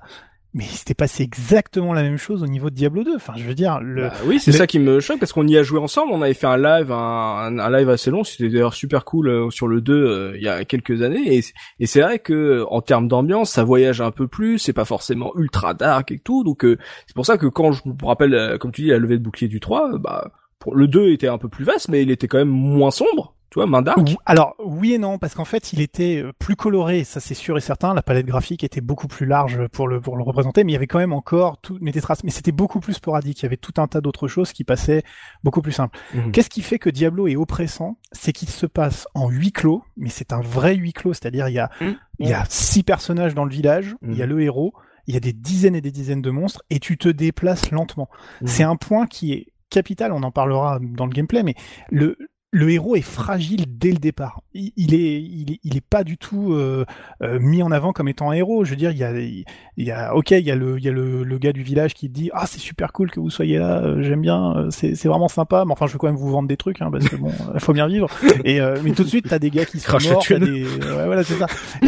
L'univers de Diablo 1, moi, moi, je, je suis toujours nostalgique d'avoir un jeu qui est l'ambiance de ce de ce jeu-là. C'est Mhm. c'est j'aimerais j'aimerais vraiment qu'on ait un jeu qui qui refasse de la dark fantasy comme celle-là quoi. C'est le a- Dark Soul des. Oh non, oh non, oh non. Mais c'est ça. mais mais c'est c'est exactement ça. Je n'ai retrouvé cette sensation de jeu que dans un autre jeu qui commence par la lettre D. Je vous ferai remarquer d'ailleurs. C'est Dark Souls. Voilà, c'est c'est exactement ça. C'est j'ai adoré Dark Souls parce que Dark Souls c'est Diablo avec euh, une maniabilité à la japonaise. Voilà, Eh, c'est ça qui est faut, cool. faut arrêter, mais- hein, parce que là, en ce moment, je suis en train de jouer à Hollow Knight et je me suis dit, c'est le Dark Souls des Metroid. Oh, c'est bon ça. Mais c'est vrai Mais que tu parles de huis clos, c'est vrai qu'il a un côté pièce de théâtre, ce, ce Diablo, hein, avec tous les, les personnages présents. Mais euh, c'est ça. rapidement. Et le et, et ça s'accélère énormément sur la fin quand on commence à avoir les, les, les- tous les tous les pions, euh, tous les tous les anti-héros, qui tous les tous les antagonistes pardon, Mhm. qui se mettent euh, qui, qui qui rentrent en jeu et là tu fais oh, mais voilà la- l'accélération que tu prends quand tu arrives vers le vers le- les deux trois dernières couches du, du donjon, tu fais oh, ça va être ça, et tu t'enfonces dans la folie et dans l'horreur et c'est et c'est c'est absolument c'est absolument dingue. Enfin le, le- le- la force la force de l'ambiance et de l'atmosphère de ce jeu, elle est incroyable, mais absolument incroyable. Et là que moi qui l'ai refait euh, très euh, juste sur la version GOG, Mhm. je suis scotché sur la fin du jeu. J'ai envie de le reterminer, j'ai envie de revoir la cinématique, j'ai envie de revoir les animations. Et c'est c'est c'est fou. Enfin, je je je ne je, ne ressens pas d'autres d'autres jeux comme ça qui me prend aux tripes et qui me qui qui me fascine à ce point. C'est de la fascination morbide. C'est c'est non non mais c'est- clair, hein, je veux dire mais voilà. Mais c'est mais c'est c'est ça touche à la psyché du héros et par euh, réflexion à la psyché du du joueur d'une façon qui est assez. D'où d'où le pourquoi C'est- incroyable. que moi, je trouvais que le jeu me- m'impactait trop au niveau mental. Mhm. Mais je comprends, mais je le comprends Et tout à fait. vraiment, je, je, je sentais qu'il se passait des choses euh, qui, qui, qui, qui étaient pas bien, qui étaient pas saines pour moi, quoi. Et du coup, c'est pour ça que j'ai préféré arrêter et à Mhm. contre-cœur, parce que le jeu, je le trouve, euh, je le trouve extra. Mais à un moment, c'est, tu dis, euh, je, je commence à arriver à un âge où je, je sens beaucoup mieux ces, ces, ces genres de choses qui te, qui te marquent euh, à vie derrière. Donc, euh, j'ai, j'ai préféré arrêter. Mais c'est en fait pour reprendre un autre parallèle pour que des gens euh, qui connaissent pas par exemple Diablo et qui connaissent d'autres séries, c'est pour moi entre Diablo 1 et Diablo 2, c'est exactement les mêmes choses que tu retrouves par exemple entre Dead Space et Dead Space 2. Mhm. Et C'est-à-dire que tu perds complètement cette ambiance claustro du 1 dans la version 2 qui est euh, voilà, c'est pourtant euh, c'est c'est le même univers, c'est machin ou autre, mais c'est plus coloré, c'est plus action, c'est plus euh, tout ça et tu perds ce, ce le le- le- le- le- l'origine vraiment de du malaise, de l'angoisse que t'avais dans le premier jeu. Mhm. Bah Diablo c'est pareil quoi. La solitude. Ouais, ou, Resident Evil 1 et 2, quoi. Ouais, pareil, oui. C'est un peu comme Subnautica, tu t'enfonces de plus en plus euh, dans la peur, dans l'angoisse. Oui, C'est pas faux, c'est pas faux. Il y a, il y a un peu de ça aussi. Ouais. C'est- C'est c'est Ouais. l'inconnu, c'est le fait que tu projettes sur le jeu tes propres angoisses. Qu'est-ce qui te fait peur? Le, le, la, la multitude de monstres, le, le, le fait qu'on s'attaque à ta pensée, à ton intégrité psychique. Enfin, c'est ah, c'est c'est jouissif. le level design euh, devient de plus en plus claustro euh, parce que du coup c'est de plus en plus enfermé au fur et à mesure que tu descends. Enfin, c'est Donc même au sein de la série, on va dire que cet épisode, il a vraiment une ambiance euh, très particulière, euh, très unique et euh, comme vous avez pu le voir, euh, si vous êtes euh, assez claustro, assez sensible, ça peut, euh, c'est pas un jeu qui vous veut forcément du bien, mais euh, comme on l'a dit, il y a juste un village et euh, après euh, on va dire le- la cathédrale avec euh, ses nombreux souterrains. Donc c'est pas un jeu qui va vous laisser beaucoup de répit pour souffler etc donc ça peut être assez épuisant moralement de, de se plonger dans cette histoire. Donc soyez avertis hein, si si justement ce, ce jeu vous vous titille c'est pas il faut être préparé. Ça peut être une aventure assez assez dure. C'est vrai que la série un peu c'est un peu colorisé. Même quand j'ai vu des des petits screenshots de la toute première version de Diablo 3 euh, qui devait se passer au paradis je crois. Euh, bah du coup c'est encore plus euh, éclairé tu vois encore plus lumineux. C'est vrai que là du coup euh, le 1 c'était euh, c'est peut-être l'épisode ouais le, le plus sombre le plus dark euh, fantasy là-dessus. Donc euh, euh, ce qui peut être intéressant. Mais en tout cas en termes d'histoire c'est pas le plus euh, développé. Et petite dédicace à notre euh, ami Pimi qui en off, avant d'enregistrer l'émission, Oui. commençait à lui dire « Oh, j'essaierais bien Diablo 1 ». C'est à quoi j'ai essayé de lui dire « Écoute, Non, non, non, non, non, non. oui. Te connaissant maintenant, je pense, si tu te réfères uniquement à ce que t'as tâter du 3, je crois que le 1 va, va te poser Oui, problème. Parce qu'elle arrive en disant j'ai bien aimé Diablo 3, euh, ah ça me tente le 1, euh, alors que la, la personne a peur devant euh, Luigi's Mansion. Mais c'est symptomatique, Voilà. mais c'est symptomatique de la voix qu'a pris Diablo aussi. Parce que Pimi, euh, Mm. je- je- avec tout le respect que je te dois, je sais que tu nous écoutes. si Diablo 3 te fait pas peur, c'est bien que Diablo n'est plus Diablo. C'est, euh, je veux dire, euh, voilà, Ah ouais. Il y a, y a- y a pas un seul euh, soupçon de doute là-dessus. Il y a quoi. un, un, un truc que j'adore, Mm. moi, c'est quand tu découvres certains, euh, certains, tu rentres dans certaines cryptes ou découvres certains endroits, c'est ces voix qui, euh, qui t'annoncent que tu vas mourir euh, très bientôt, ou je sais plus ce qu'il dit exactement, mais Oh, Ah moi j'adore aussi quand j'entends des voix qui me disent ça, euh. te prend. Je suis joie, à chaque fois. c'est- euh, t'as beau l'avoir fait plusieurs fois, à chaque fois, le, le- ces voix-là me, Ouais.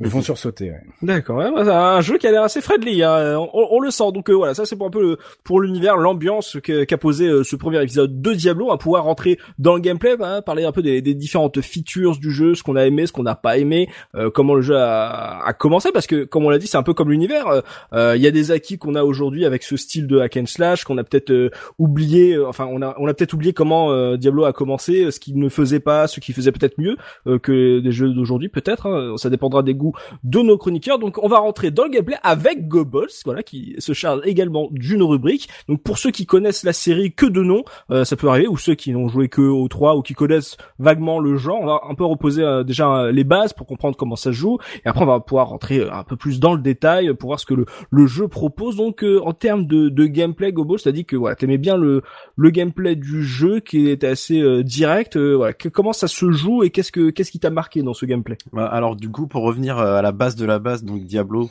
euh, le style de jeu c'est du hack and slash. Euh, alors je pense pas que Diablo ait inventé le hack and slash, euh, mais c'est certainement lui qui a popularisé le genre.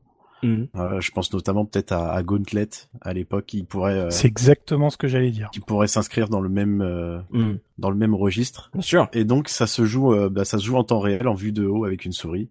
Euh, vous pointez des, des éléments sur votre écran, vous cliquez dessus et il se passe des trucs, donc vous vous déplacez avec votre souris. Ouais. Vous cliquez sur un PNJ, sur un objet pour interagir avec. euh, vous cliquez frénétiquement euh, sur des monstres pour les bousiller. Et euh, vous pouvez aussi lancer euh, quelques sorts. Voilà. Donc c'est un jeu pour péter son clic gauche. C'est euh, un mouse killer, clairement. D'autant que là, on est obligé de cliquer à chaque fois. On ne peut pas maintenir Oui. le clic sur les monstres. Rien que ça, Ah, ça ne, tué. ça ne marche pas à cette époque Mm. Non, Genre tu peux pas maintenir pour euh, marcher et suivre une flèche, tu peux maintenir Non, pour marcher, mais, mais, mais pour tuer les monstres, tu es obligé de clic, clic, clic, clic, clic, et Ah, non pas de faire un clic maintenu comme c'est le standard maintenant. Donc euh, Diablo était sponsorisé par Logitech à l'époque. c'est ça. C'est ça, on avait des souris résistantes à l'époque, écoutez, il y avait des boules là-dessous, euh, voilà, ça marche bien. hein. Donc euh, donc c'est c'est un, un un gauntlet euh, à clic. Euh, donc euh, comme on l'a dit, il y a un village et euh, et un donjon principal, donc il y a pas beaucoup d'exploration. Comment ça se passe euh, Gobo? Sur une partie euh, classique euh, de Diablo parce que j'ai entendu que voilà, on pouvait y rester très longtemps mais qu'on pouvait aussi se faire de, petites parties. Comment ça se passe? Alors du coup, donc le jeu effectivement est découpé en deux phases. Euh, Il y a les phases donc au village de Tristram où c'est la zone calme où il n'y a pas de monstres, mais qui reste quand même une zone très glauque. Euh, moi, franchement, le, le, le village, bon bah c'est c'est l'endroit où t'es pas censé te battre et pourtant tu sens quand même qu'il y a une ambiance, euh, une ambiance un petit peu chelou. Donc c'est ce qu'on ce qu'on disait tout à l'heure. Et donc dans le village, vous pouvez interagir avec des commerçants euh, Mhm. pour acheter des armes, des potions, des sortilèges pour revendre tous les trucs que vous avez récupérés dans le donjon, etc. D'accord. Et vous avez what donc... can I do for you? Exactement. oh, mais c'est trop bien tu fait. les imites vachement bien. Trop bien fait. Et euh, donc vous avez les phases aussi donc de, de donjon. Donc c'est Ouais. un donjon qui est constitué de 16 étages général, euh, générés plus ou moins euh, procéduralement. Ok. Et donc euh, une partie donc ça peut être euh, tu disais tout à l'heure que ça pouvait être joué en petite session comme en grande session. Et euh, pour moi quand je joue à Diablo, euh, j'ai un peu Mhm. le syndrome du euh, allez encore un étage, encore un étage, encore un étage. Donc euh, c'est plutôt euh, Ouais. c'est le genre de jeu je enfin pour moi en tout cas où t'as du mal à t'as du mal à t'arrêter quoi. En termes de rythme, euh, un étage n'est jamais suffisant. Mais euh, Non. étage, c'est égal niveau ou c'est un peu plus compliqué que ça euh, Euh, ouais, un étage, c'est un niveau, quoi. D'accord, donc il y a un boss à la fin a, ou pas forcément Il n'y a pas forcément un boss à la fin, mais on change d'environnement tous les quatre étages. D'accord, tous les quatre étages. On donc au début, euh, au début c'est la cathédrale. Ensuite, on s'enfonce un peu plus profondément dans les catacombes. Ensuite, on arrive dans les Mhm. grottes. Et ensuite, on arrive euh, en enfer, Mhm. où, euh, où Diablo vous attend donc dans le dans le dernier étage. C'est vrai tu qu'il est- dois, tu, Oui. Pardon, non, c'est vrai qu'il est très dur à, à, à, laisser de côté ce jeu quand tu commences. Je disais, tu peux faire des parties de 5-10 minutes, mais ça n'arrive jamais. En général, c'est des parties de 3-4 oui. heures. Je dis, allez, encore, encore un niveau, encore... Euh, Là, je suis chaud, c'est bon. Encore un niveau de progression, ou alors je, je, suis à 10 minutes de tel item, ou euh, je fais ça, je finis, et puis euh, quand tu regardes ta montre, il est 3 heures après, et puis t'es toujours pas couché. C'est euh, très ah, difficile terrible. de le laisser de, de côté, ce jeu. Donc, assez, assez chronophage, assez addictif, justement. bah, ça, c'est une bonne gestion du rythme en fait c'est le fait de, de, de ne pas en avoir assez euh, genre de vouloir un petit peu plus euh, avant de commencer euh, avant de, en finissant un niveau soit bah tu te relances etc mais donc du coup il y a, y a des étages. Donc comme on dit voilà j'ai entendu c'est général aléatoirement ou procéduralement. Ça veut dire que tu es amené à revenir régulièrement dans dans ces étages ou c'est juste quand tu veux te refaire une partie de Diablo bah du coup ça te ça te crée une expérience différente. Comment ça se passe ce côté aléatoire? Ça veut dire que un peu comme un un, un, roguelike, euh, tu reviens, tu refais les mêmes niveaux, etc. Ou euh, c'est plus complexe? Alors il me semble que euh, Gerfo, peut-être que tu pourras confirmer ou pas ce que je dis, mais il me semble qu'à la base dans le jeu solo, euh, quand tu commences une partie, tu as euh, tes donjons qui sont générés et et tu peux pas, il me semble, hein, je, je, dis peut-être. Ah ils sont figés. Tu peux pas. Euh, D'accord. Tu peux pas recommencer le jeu pour euh, avoir des nouveaux euh, des, des, nouveaux donjons avec ton personnage en cours. Par contre, dans le mode multijoueur, c'était possible. C'est un peu particulier parce que justement, voilà, il y a une distinction solo multi. Et il y a quand même une manière de simuler le multi dans le solo. C'est un, c'est un peu spécial. Donc, tu as tout à fait raison. Le, en fait, quand tu lances une partie pour un perso donné, il va générer tous les étages en une seule fois et ta partie, tu as un slot de sauvegarde. Tu peux pas créer de slots multiples. Soit tu, tu la sauvegardes et tu la recharges et t'es toujours sur le même donjon. Ouais. Mais t'as aussi la possibilité de faire new game avec ce personnage et de repartir sur un nouveau set de, un nouveau donjon dès le niveau 1, mais en ayant conservé tout ce que t'as gagné dans la première run, si tu veux. D'accord. Ah. Donc c'est vraiment un roguelike en fait, euh, dans, dans, de ce point de vue-là. Dans le multi, ce que tu vas avoir, c'est que et c'est le système qui va être adopté dans tous les futurs hack and slash, euh, que ce soit ceux de Blizzard ou d'autres à chaque fois que tu vas relancer le jeu, il va régénérer le, il va régénérer tout le donjon. Mmh. Et en fait, tu vas pouvoir rejoindre d'autres joueurs euh, dans leur partie et donc aller jouer dans leur donjon. Puis ensuite, quand tu vas relancer, tu vas aller avec un personnage dédié au multi ou tu peux amener ton personnage du solo? Alors ça, je ne sais pas. J'ai, je crois qu'il est possible de les copier. Je crois que tu peux faire euh, dans ce qu'on faisait, c'était tu peux créer un perso en multi et l'importer sur une partie solo. Par contre, je crois pas que tu puisses le renvoyer de l'autre côté. Tu peux pas tricher Même en si, défonçant le jeu en solo. Si trichant, ouais, si si, je crois qu'il y avait moyen d'éditer un peu les persos. Mais je t'avoue que le multi de Diablo 1, c'est pas celui que j'ai plus pratiqué. J'ai beaucoup joué à celui de Diablo 2, mais celui de Diablo 1, c'est c'est assez limité. Okay. Euh... Le multi de Diablo 1 était un peu cassé dans le sens où euh, quand on jouait sur Battle.net il euh, n'y avait pas vraiment de, de, de, vérification côté serveur et on pouvait faire un petit peu n'importe quoi avec le jeu. Mmh. Euh, C'est-à-dire qu'on pouvait utiliser les fameux les fameux trainers, hein, ce qu'on appelle les trainers, c'est des logiciels qui permettent de manipuler un petit peu la mémoire du jeu et de de créer des étages, de créer des ah. des, des, des, trucs euh, qui et tout ça, c'était possible de le faire en mode multijoueur sur euh, sur Battle.net. Alors justement, on parle de Battle.net juste pas vraiment de... par rapport à Battle.net parce qu'il se lance avec Diablo 1. Est-ce que vous l'aviez testé à l'époque? Et pour ceux qui euh, n'ont pas connu cette époque, est-ce qu'on était au niveau d'un Steam 2004 où le truc est pété de partout euh, euh, ou alors ça marchait déjà vachement bien quand c'est sorti parce que c'était tout neuf euh, Alors de ce que j'ai lu sur euh, sur internet, parce que moi j'ai pas connu le début début de, de Battle.net, mm -hmm. c'est que c'était un petit peu compliqué, un petit peu compliqué au niveau de, de, de la charge des serveurs, mais qu'après ça s'est ça s'est bien amélioré. Mm -hmm. Et en fait c'était très fermé quoi, on pouvait jouer vraiment que à Diablo, donc on pouvait discuter avec des gens, ouais. jouer en ligne avec des gens et puis bah c'est tout quoi. Bah c'était déjà pas mal quand pas, même. Y avait pas...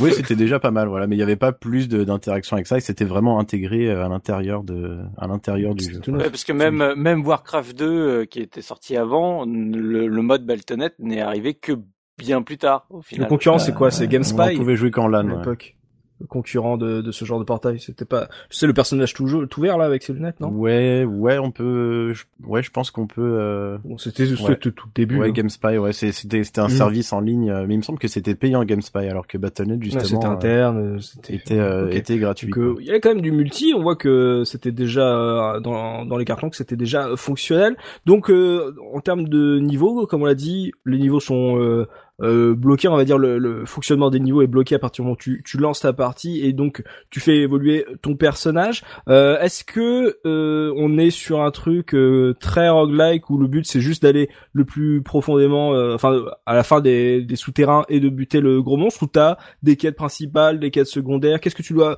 en fait faire à part vider les salles de monstres et ramasser des trésors et des, des armes et des équipements de meilleure qualité? Alors oui, la, la progression elle est elle est pimentée, elle est pimentée de quelques petites euh, quelques petites quêtes à faire Mhm. euh, qui, il me semble, ne sont pas les mêmes euh, d'une partie à l'autre. Hmm. C'est-à-dire qu'il y a certaines certaines quêtes qui vont être déclenchées euh, sur une partie et pas sur une autre et inversement. D'accord. Euh, et donc les quêtes, euh, voilà, bah, c'est des quêtes assez basiques où il y a euh, quelques des récompenses avec des objets, euh, des petits bouts de des petits bouts de l'or aussi qui sont disséminés à gauche à droite. Ouais. Et euh, donc Typiquement, voilà, le ça- ça- boucher, t'es pas obligé de l'avoir. J'aurais préféré non, pas le l'avoir. boucher, on n'est pas obligé de l'avoir effectivement. Ouais, en gros, t'as un pool. C'était ta petite En gros, t'as un pool de quêtes et en, en général, euh, une quête en annule une autre. C'est-à-dire tu, tu vas tirer une parmi deux ou une parmi trois et, et donc tu peux pas voir l'ensemble des quêtes sur euh, sur une seule run. Quoi. sur une partie. Ce qui, est, ce qui est un peu frustrant d'ailleurs parce que le ça sera abandonné dans les Diablos suivants parce que Mhm. le les quêtes ont souvent comme récompense un objet unique ou un sort euh, un peu difficile à trouver par ailleurs. Et du coup ça c'est censé un peu orienter un- ta partie. C'est-à-dire typiquement si t'as je pense que la quête la, la plus importante pour le, le guerrier c'est d'avoir l'armure d'Arcane qui est une, une armure qui tombe au niveau 6 et en gros si t'as cette quête là ton guerrier tu sais que tu peux l'emmener au niveau 10 à l'aise Ouais. si tu l'as pas, ça vaut presque le coup de recommencer dès le de, Ah ouais. à ce moment-là. Mais tu le sais pas tant que t'as pas atteint le niveau 6. Et de la même manière, euh, la quête du boucher, elle te donne une, euh, elle te donne une hache. Mm. Et la hache, elle sert à rien au sorcier ou elle sert à rien à l'Amazon, Mm. euh, enfin à l'archère. Et du coup, tu, tu, tu peux très vite être frustré. Enfin, moi, je sais que dans la partie que j'ai relancée, j'ai eu pas mal de chance sur le guerrier, mais je me suis tapé dans les quêtes euh, avancées, toutes les quêtes qui sont profitables aux sorciers. Mhm. Ce qui donne euh, des sorts, bah, j'ai pas de magie, donc ça ne sert à rien. Enfin, voilà. Mais- non, mais tu sais, c'est ouais, horrible le- parce le, que le tirage au sort peut euh, être pété. Il est, il est, il peut être justement euh, euh, en totale euh, inadéquation avec euh, ton personnage. C'est Exactement, c'est-à-dire qu'il y a aucune corrélation à ton perso, c'est-à-dire Mm. tout le monde a le tir dans le même pool de quêtes, mais tu sais jamais ce que tu vas avoir. Mais t'as une quête qui donne une épée, une quête qui donne un bouclier, une quête qui donne un anneau, une quête qui donne voilà. Et donc du coup, le et c'est toujours les mêmes, hein. c'est le même anneau, tu sais exactement ce que tu vas avoir. Donc quand tu connais Ouais, le jeu, tu la l'as fait plusieurs fois, tu dis bah tu vois la quête et tu peux même le voir dès le début dans le village. Si la fontaine est jaune, t'auras la quête de la de l'eau empoisonnée. Ouais, c'est ça. Si t'as le cadavre devant la cathédrale, t'auras la quête du boucher. Un petit etc., indice, quoi. etc. Tu te dis euh, ah bon bah on relance, ok d'accord. C'est Donc euh, c'est un jeu qui se prête énormément au, au new, pas j'allais dire new game plus, euh, à relancer une partie. Ça veut dire que en soi, si on fait l'aventure d'une traite et qu'on qu'on sait à peu près bien jouer, ça se finit rapidement. Et, euh, et euh, l'idée c'est justement de, de tenter de nouveaux sets euh, et des, de se donner des challenges en, en termes de loot, etc. Est-ce que est-ce que par exemple vous avez parlé des niveaux aléatoires, est-ce que c'est pareil en termes de de, de loot, euh, d'é- d'équipement que les monstres euh, drop euh, quand tu les, les butes? On est sur ce genre de, de rejouabilité un peu comme aujourd'hui les, les Destiny, les, les Anthem, pour citer que les meilleurs. Euh, ce genre de ce genre de J'aurais dit les jeux, euh, Borderlands, tu vois, mais bon, c'est parce que c'est les mêmes arnaques que, que Borderlands en fait. D'accord. C'est la même, c'est la même, euh, c'est le même argument tout à l'heure. Je crois que euh, dans la lecture du, quatrième de couverture, on a dit il y avait 300 pouvoirs qui étaient disponibles. En fait, c'est pas 300 pouvoirs, c'est 300 préfixes et suffixes qui vont se mettre sur les objets et qui Mhm. vont te dire euh, bah j'ai une épée qui donne plus 3 de vie, j'ai un bâton qui fait plus 4 de dégâts, j'ai un bouclier qui fait 4% de résistance à la magie. Et c'est pas la même chose, c'est pas le même pouvoir si ça donne de 0 à 5% ou de 6 à 10%. Mhm. Et c'est comme ça qu'ils créent l'aléatoire dans le jeu. Et c'est exactement ce que Borderlands avait vendu en disant on va avoir un jeu avec 10 5 milliards millions d'armes. Voilà, Oui. bah, c'est ça. Bah, c'est exactement le même principe. Ouais. quoi. Et du coup oui, alors la quête à l'objet, je pense que dans Diablo 1, elle est quand même assez limitée parce que il y a un truc qu'on n'a pas dit, c'est qu'en solo, le- les monstres ne respawnent pas. Une fois que t'as vidé les... tu charges ta partie dans un donjon, tu vises d'un niveau, le, le niveau il est vidé jusqu'à ce que tu relances une nouvelle partie. Donc c'est obligé de le mec, continuer. c'est tu genre, peux pas euh, farmer le- un niveau euh, de base en disant euh, c'est ça, tu euh, peux, euh, voilà. Et mais mais c'est drôle parce que du coup, c'est ça revient encore une fois à Donjons et Dragons. C'est-à-dire tu dis bah ok, je suis le premier de, je fais mon premier donjon. Euh, bon bah je suis un, je suis un peu, euh, je suis un peu à poil et puis je vais le faire et puis tu reviens après. Bon laissez passer les gars, j'ai le matos, j'y vais et puis je reviens et puis tu revends les, les miettes au gars qui t'accompagnait. mais c'est Mm. la quête du loot. elle est, elle est intéressante. Il y a un nombre d'objets uniques absolument incroyable. Enfin, il y en a que j'ai jamais vu. Hein. Enfin, c'est pourtant Ah ouais, je, je, je l'ai- je saigné le jeu. Mhm. Et euh, mais c'est, euh, ça va lancer vraiment dans Diablo 2. C'est, Mhm. dans Diablo 2, ça deviendra la folie furieuse quoi. Mais Et par rapport à, on va dire, à ce système proche des, des dungeon crawlers, des roguelikes, quand tu meurs, euh, tu perds. Enfin, je veux dire, euh, t'as une sorte de, checkpoint au village qui te valide, on va dire, euh, ton équipement et tes pouvoirs au moment où tu tu valides et que du coup, ça. Ça... Est-ce qu'il y a ce côté, genre, t'es au milieu d'un donjon, tu dis, ah, euh, là, je sais que je suis trop faible pour terminer le niveau, mais par contre, si je revends déjà tout ce que j'ai dans mon sac, euh, maintenant, je peux peut-être me récupérer des potions et du coup, il faut que je remonte au village. On est sur ce truc euh, là où où euh, bah tu tentes de finir le, le niveau et si t'y arrives pas, bah t'es mort. Euh, bah alors dans le, dans le mode solo, le, je Ouais. trouve que la, la mort n'est pas très, euh, enfin il n'y a pas vraiment d'énormes prises de risque euh, avant d'aborder un combat, un étage ou quoi que ce soit, parce qu'en fait, Mhm. euh, tu sauvegardes ta partie quand tu veux, Ouais. et quand tu Ah. meurs, le jeu te propose de recharger ta partie, Et tu réapparais au village. et tu réapparais euh, là où t'avais sauvegardé la dernière fois. Ah, Donc, euh, dans- tu... peux tu peux réapparaître dans le donjon?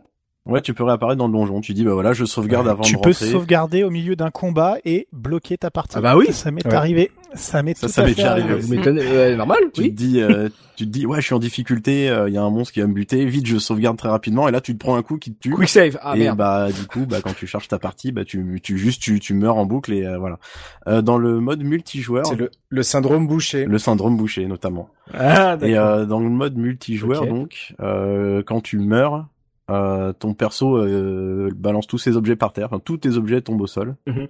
Et tu euh, réapparais dans la ville et, Et l'autre peut te looter euh, sans scrupule. les gens peuvent récupérer tes objets donc ça sur Ça, c'est très, très bien. c'était, euh, c'était assez problématique évidemment il y avait des il y avait des Aidez-moi, killers, des aidez-moi. gens qui venaient pour te buter euh.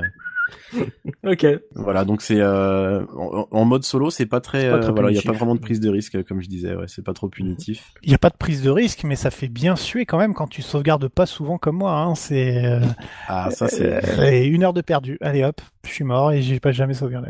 Ouais, c'est c'est un réflexe à prendre la, la sauvegarde. hein. C'est c'est vrai qu'au départ, tu te fais avoir D'accord.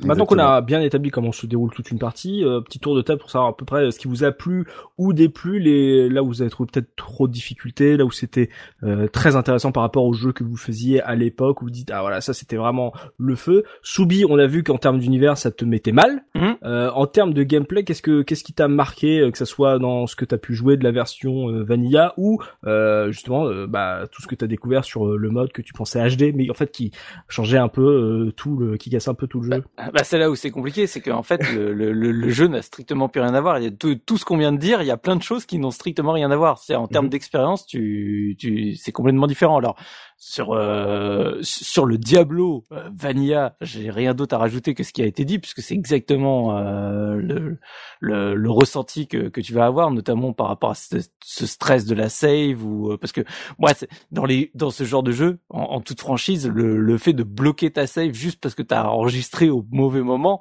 c'est c'est une hantise. C'est une- vraiment c'est une hantise pour moi. C'est quelque chose qui m'est arrivé quelques fois sur d'autres jeux et je m'en suis jamais remis. Donc euh, là, c'est forcément c'est c'est mais du coup sur le mode euh, donc euh, le Belzebub, euh, en fait.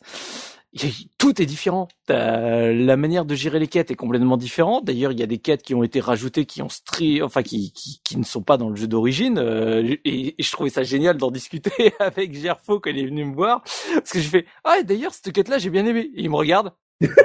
Euh, de, de- de quoi tu me parles? Bah euh, tu sais là dans le village quand tu ouvres la porte là.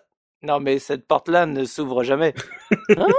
Ah tu vois, et du coup c'était génial. Enfin, ça, on a passé un moment de fou à essayer de reconstruire toutes les. Parce que moi à l'époque, donc j'avais pas encore fait la version vanilla. Donc euh, pour moi c'était, j'avais l'impression, je croyais que j'avais joué à Diablo jusqu'à bah présent, oui. tu vois. Donc du coup il me fait, maintenant ça ça y est pas, ça ça y est pas, ça c'est différent, ça ça y est pas. Ah d'accord.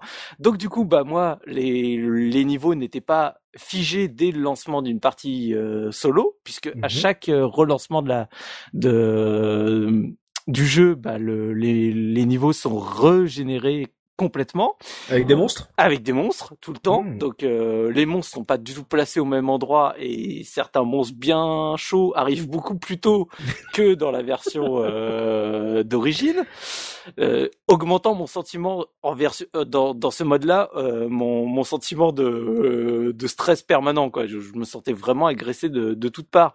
Par exemple, la manière dont euh, tu découvres le boucher se passe de manière complètement différente euh, dans, dans la version de, du mode parce que bah dans la version d'origine, t'as ta salle, tu ouvres, il t'explose euh, la tronche et puis c'est fini.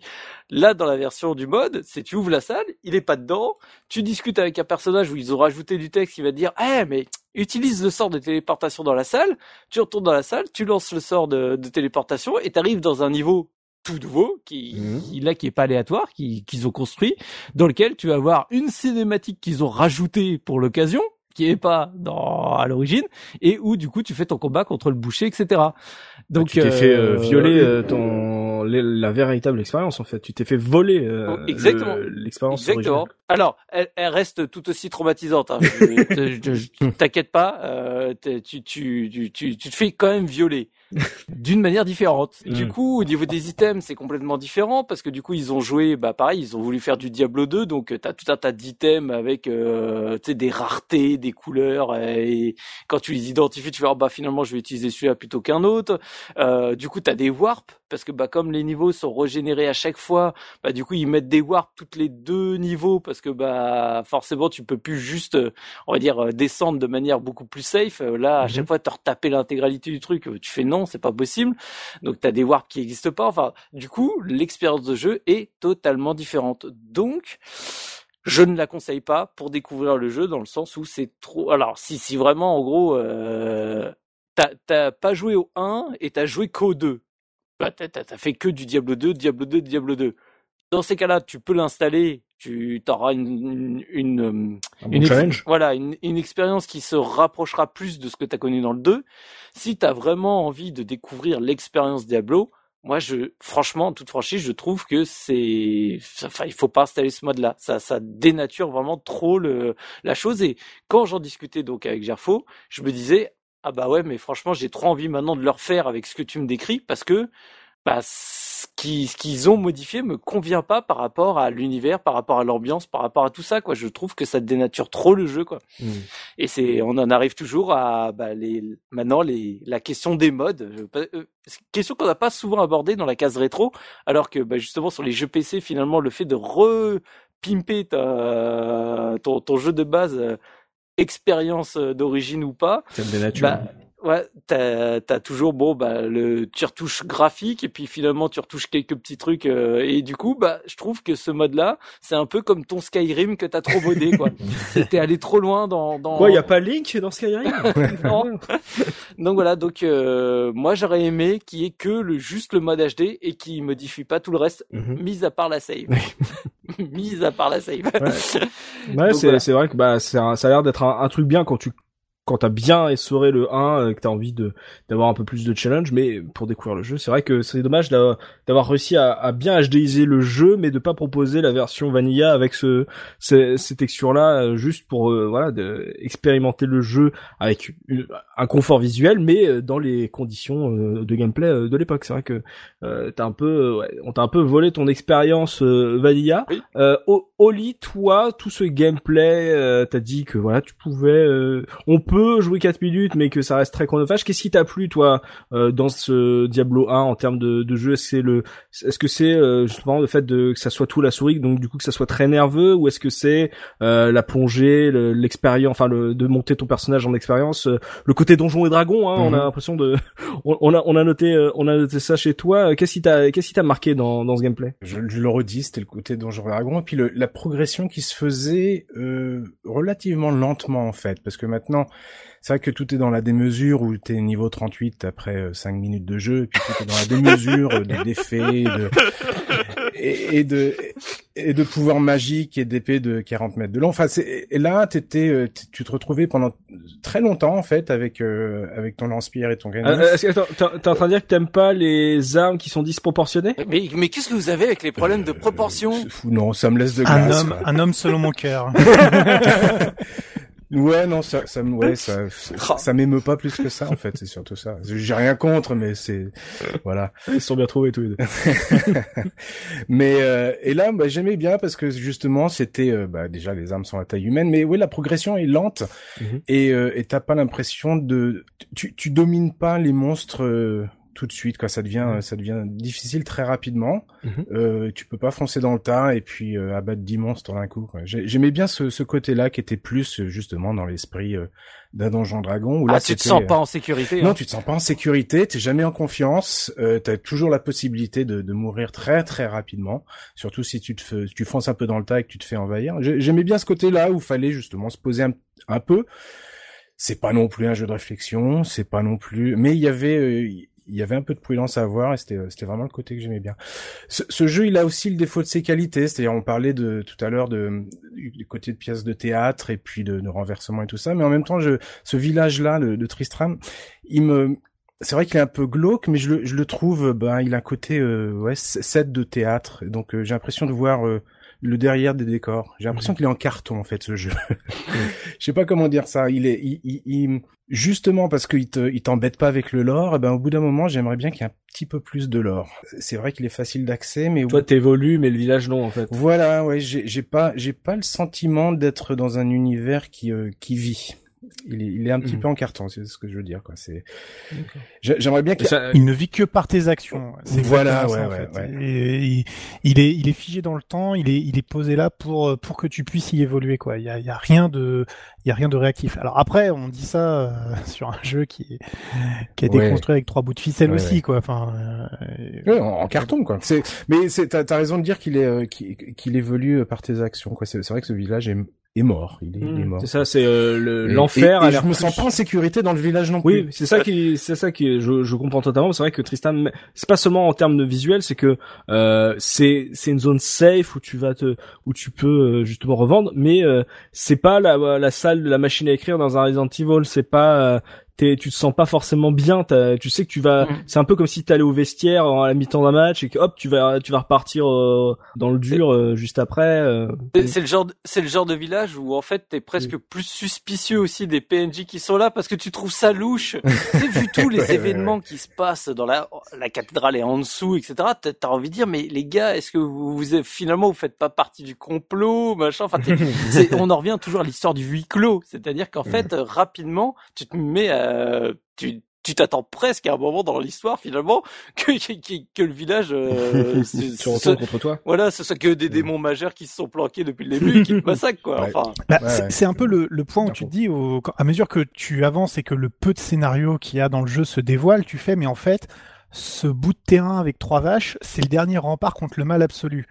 Les mecs, bougez-vous, quoi. Je sais pas, faites quelque chose, allez chercher la police. euh, Enfin, je sais pas, il y a, y a un truc à faire, quoi. Tu sais, à mesure que t'avances, euh, c'est quand même euh, bon. Au début, on fait les, on fait la quête, euh, on fait la quête, euh, re- corrige le puits et puis euh, enquête. Pourquoi est-ce qu'il y a un mec qui est remonté avec une grande la- lacération de sang À la fin, euh, alors au milieu, tu vas faire les quêtes à bidon, euh, style ramasser le l'enclume, euh, l'enclume incroyable, le rocher bleu et euh, et le champignon noir. Et je mens pas, hein, c'est vraiment ça. Euh, mais à la fin, c'est quand même, euh, j'ai découvert un complot euh, d'une force absolument incroyable et tout. oui, d'accord, mais euh, qu'est-ce que je peux faire pour vous? Fais quelque chose, je, je peux pas le faire tout seul, quoi. C'est c'est c'est quand même, c'est quand même assez fou. T'es tout seul, quoi. Ouais, t'es tout seul. Ouais. T'es vraiment tout seul et puis tu tu tu tu tu, tu prends le tu, tu tu prends le tu prends le chemin de la folie qui est en qui qui qui qui, qui est la définition de ce monde en fait quoi. C'est euh, c'est- juste ça. Mais bon, moi je reviendrai sur le gameplay si si tu Ouais. permets enfin parce que Ouais, il y a, bah, y a ouais, y a y a des choses quand même à, à dire qui sont qui sont intéressantes. Alors notamment cette histoire de mode, où je vais revenir aussi un peu parce que moi du coup je l'ai découvert grâce à Sobi. Je le connaissais pas ce mode-là donc euh, je, je vais en parler après. Mhm. Le jeu, il est vraiment cool euh, dans le sens où il te il te donne en très peu de temps les moyens de te prendre vraiment pour un pour un héros. C'est-à-dire tu rentres, t'as juste à cliquer sur un monstre et tout de suite ça s'anime. Il y a des il y a des moulinets qui partent, il y a des il y a du sang qui gicle, il y a des, des morceaux de bras qui volent, des têtes. Euh, c'est c'est que Tout ce qu'on aime. tout ce qu'on aime. Ouais, c'est ça, ouais. tout ce qui me met bien, quoi. tout ce qui te met tout ce qui te met dans l'ambiance.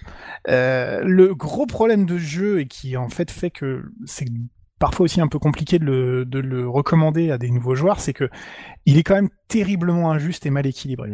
C'est, euh, tu, tu, le vois très très vite. Tu peux pas affronter plus de trois monstres euh, en mêlée euh, à la fois parce que bah il y a aucun aucune frame d'invulnérabilité.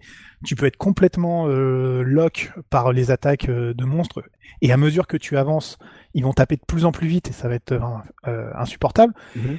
Et puis alors le pire, mais les archers, tous ceux qui tirent à distance, mais c'est mais c'est c'est c'est hmm. insupportable. Ah oui. Ah c'est vraiment euh, ingérable ce jeu. Ah, tu leur cours après, c'est c'est un truc de Tu passes ton temps à leur courir après et tu te déplaces pas plus vite qu'eux, euh, pas pas pas moins vite, mhm. mais ils sont huit et ils se mettent comme par hasard, il y en a un qui part à gauche, un qui part à droite. Allez, vas-y, tire-moi dessus pendant que j'essaie de, de rattraper ton pote là. et euh, c'est c'est c'est insupportable. C'est vraiment insupportable. Enfin, je veux dire, il faut vraiment s'accrocher et euh, avoir envie de, de continuer. Et heureusement que l'ambiance est là parce que sinon tu, tu lâches Mais sur cette difficulté précisément, euh, si on, on, se remet à l'époque, ça veut dire que tu le trouvais beaucoup plus difficile que les jeux qui sortaient à cette époque-là, ou euh, c'est pour se rappeler de la difficulté de l'époque et de des avancées du genre? Est-ce qu'il était beaucoup plus difficile que sa concurrence? Bah, je pense pas, mais je pense que c'est on est encore dans un jeu à l'héritage. Euh... la difficulté, c'est juste de la perte de temps. Mm-hmm.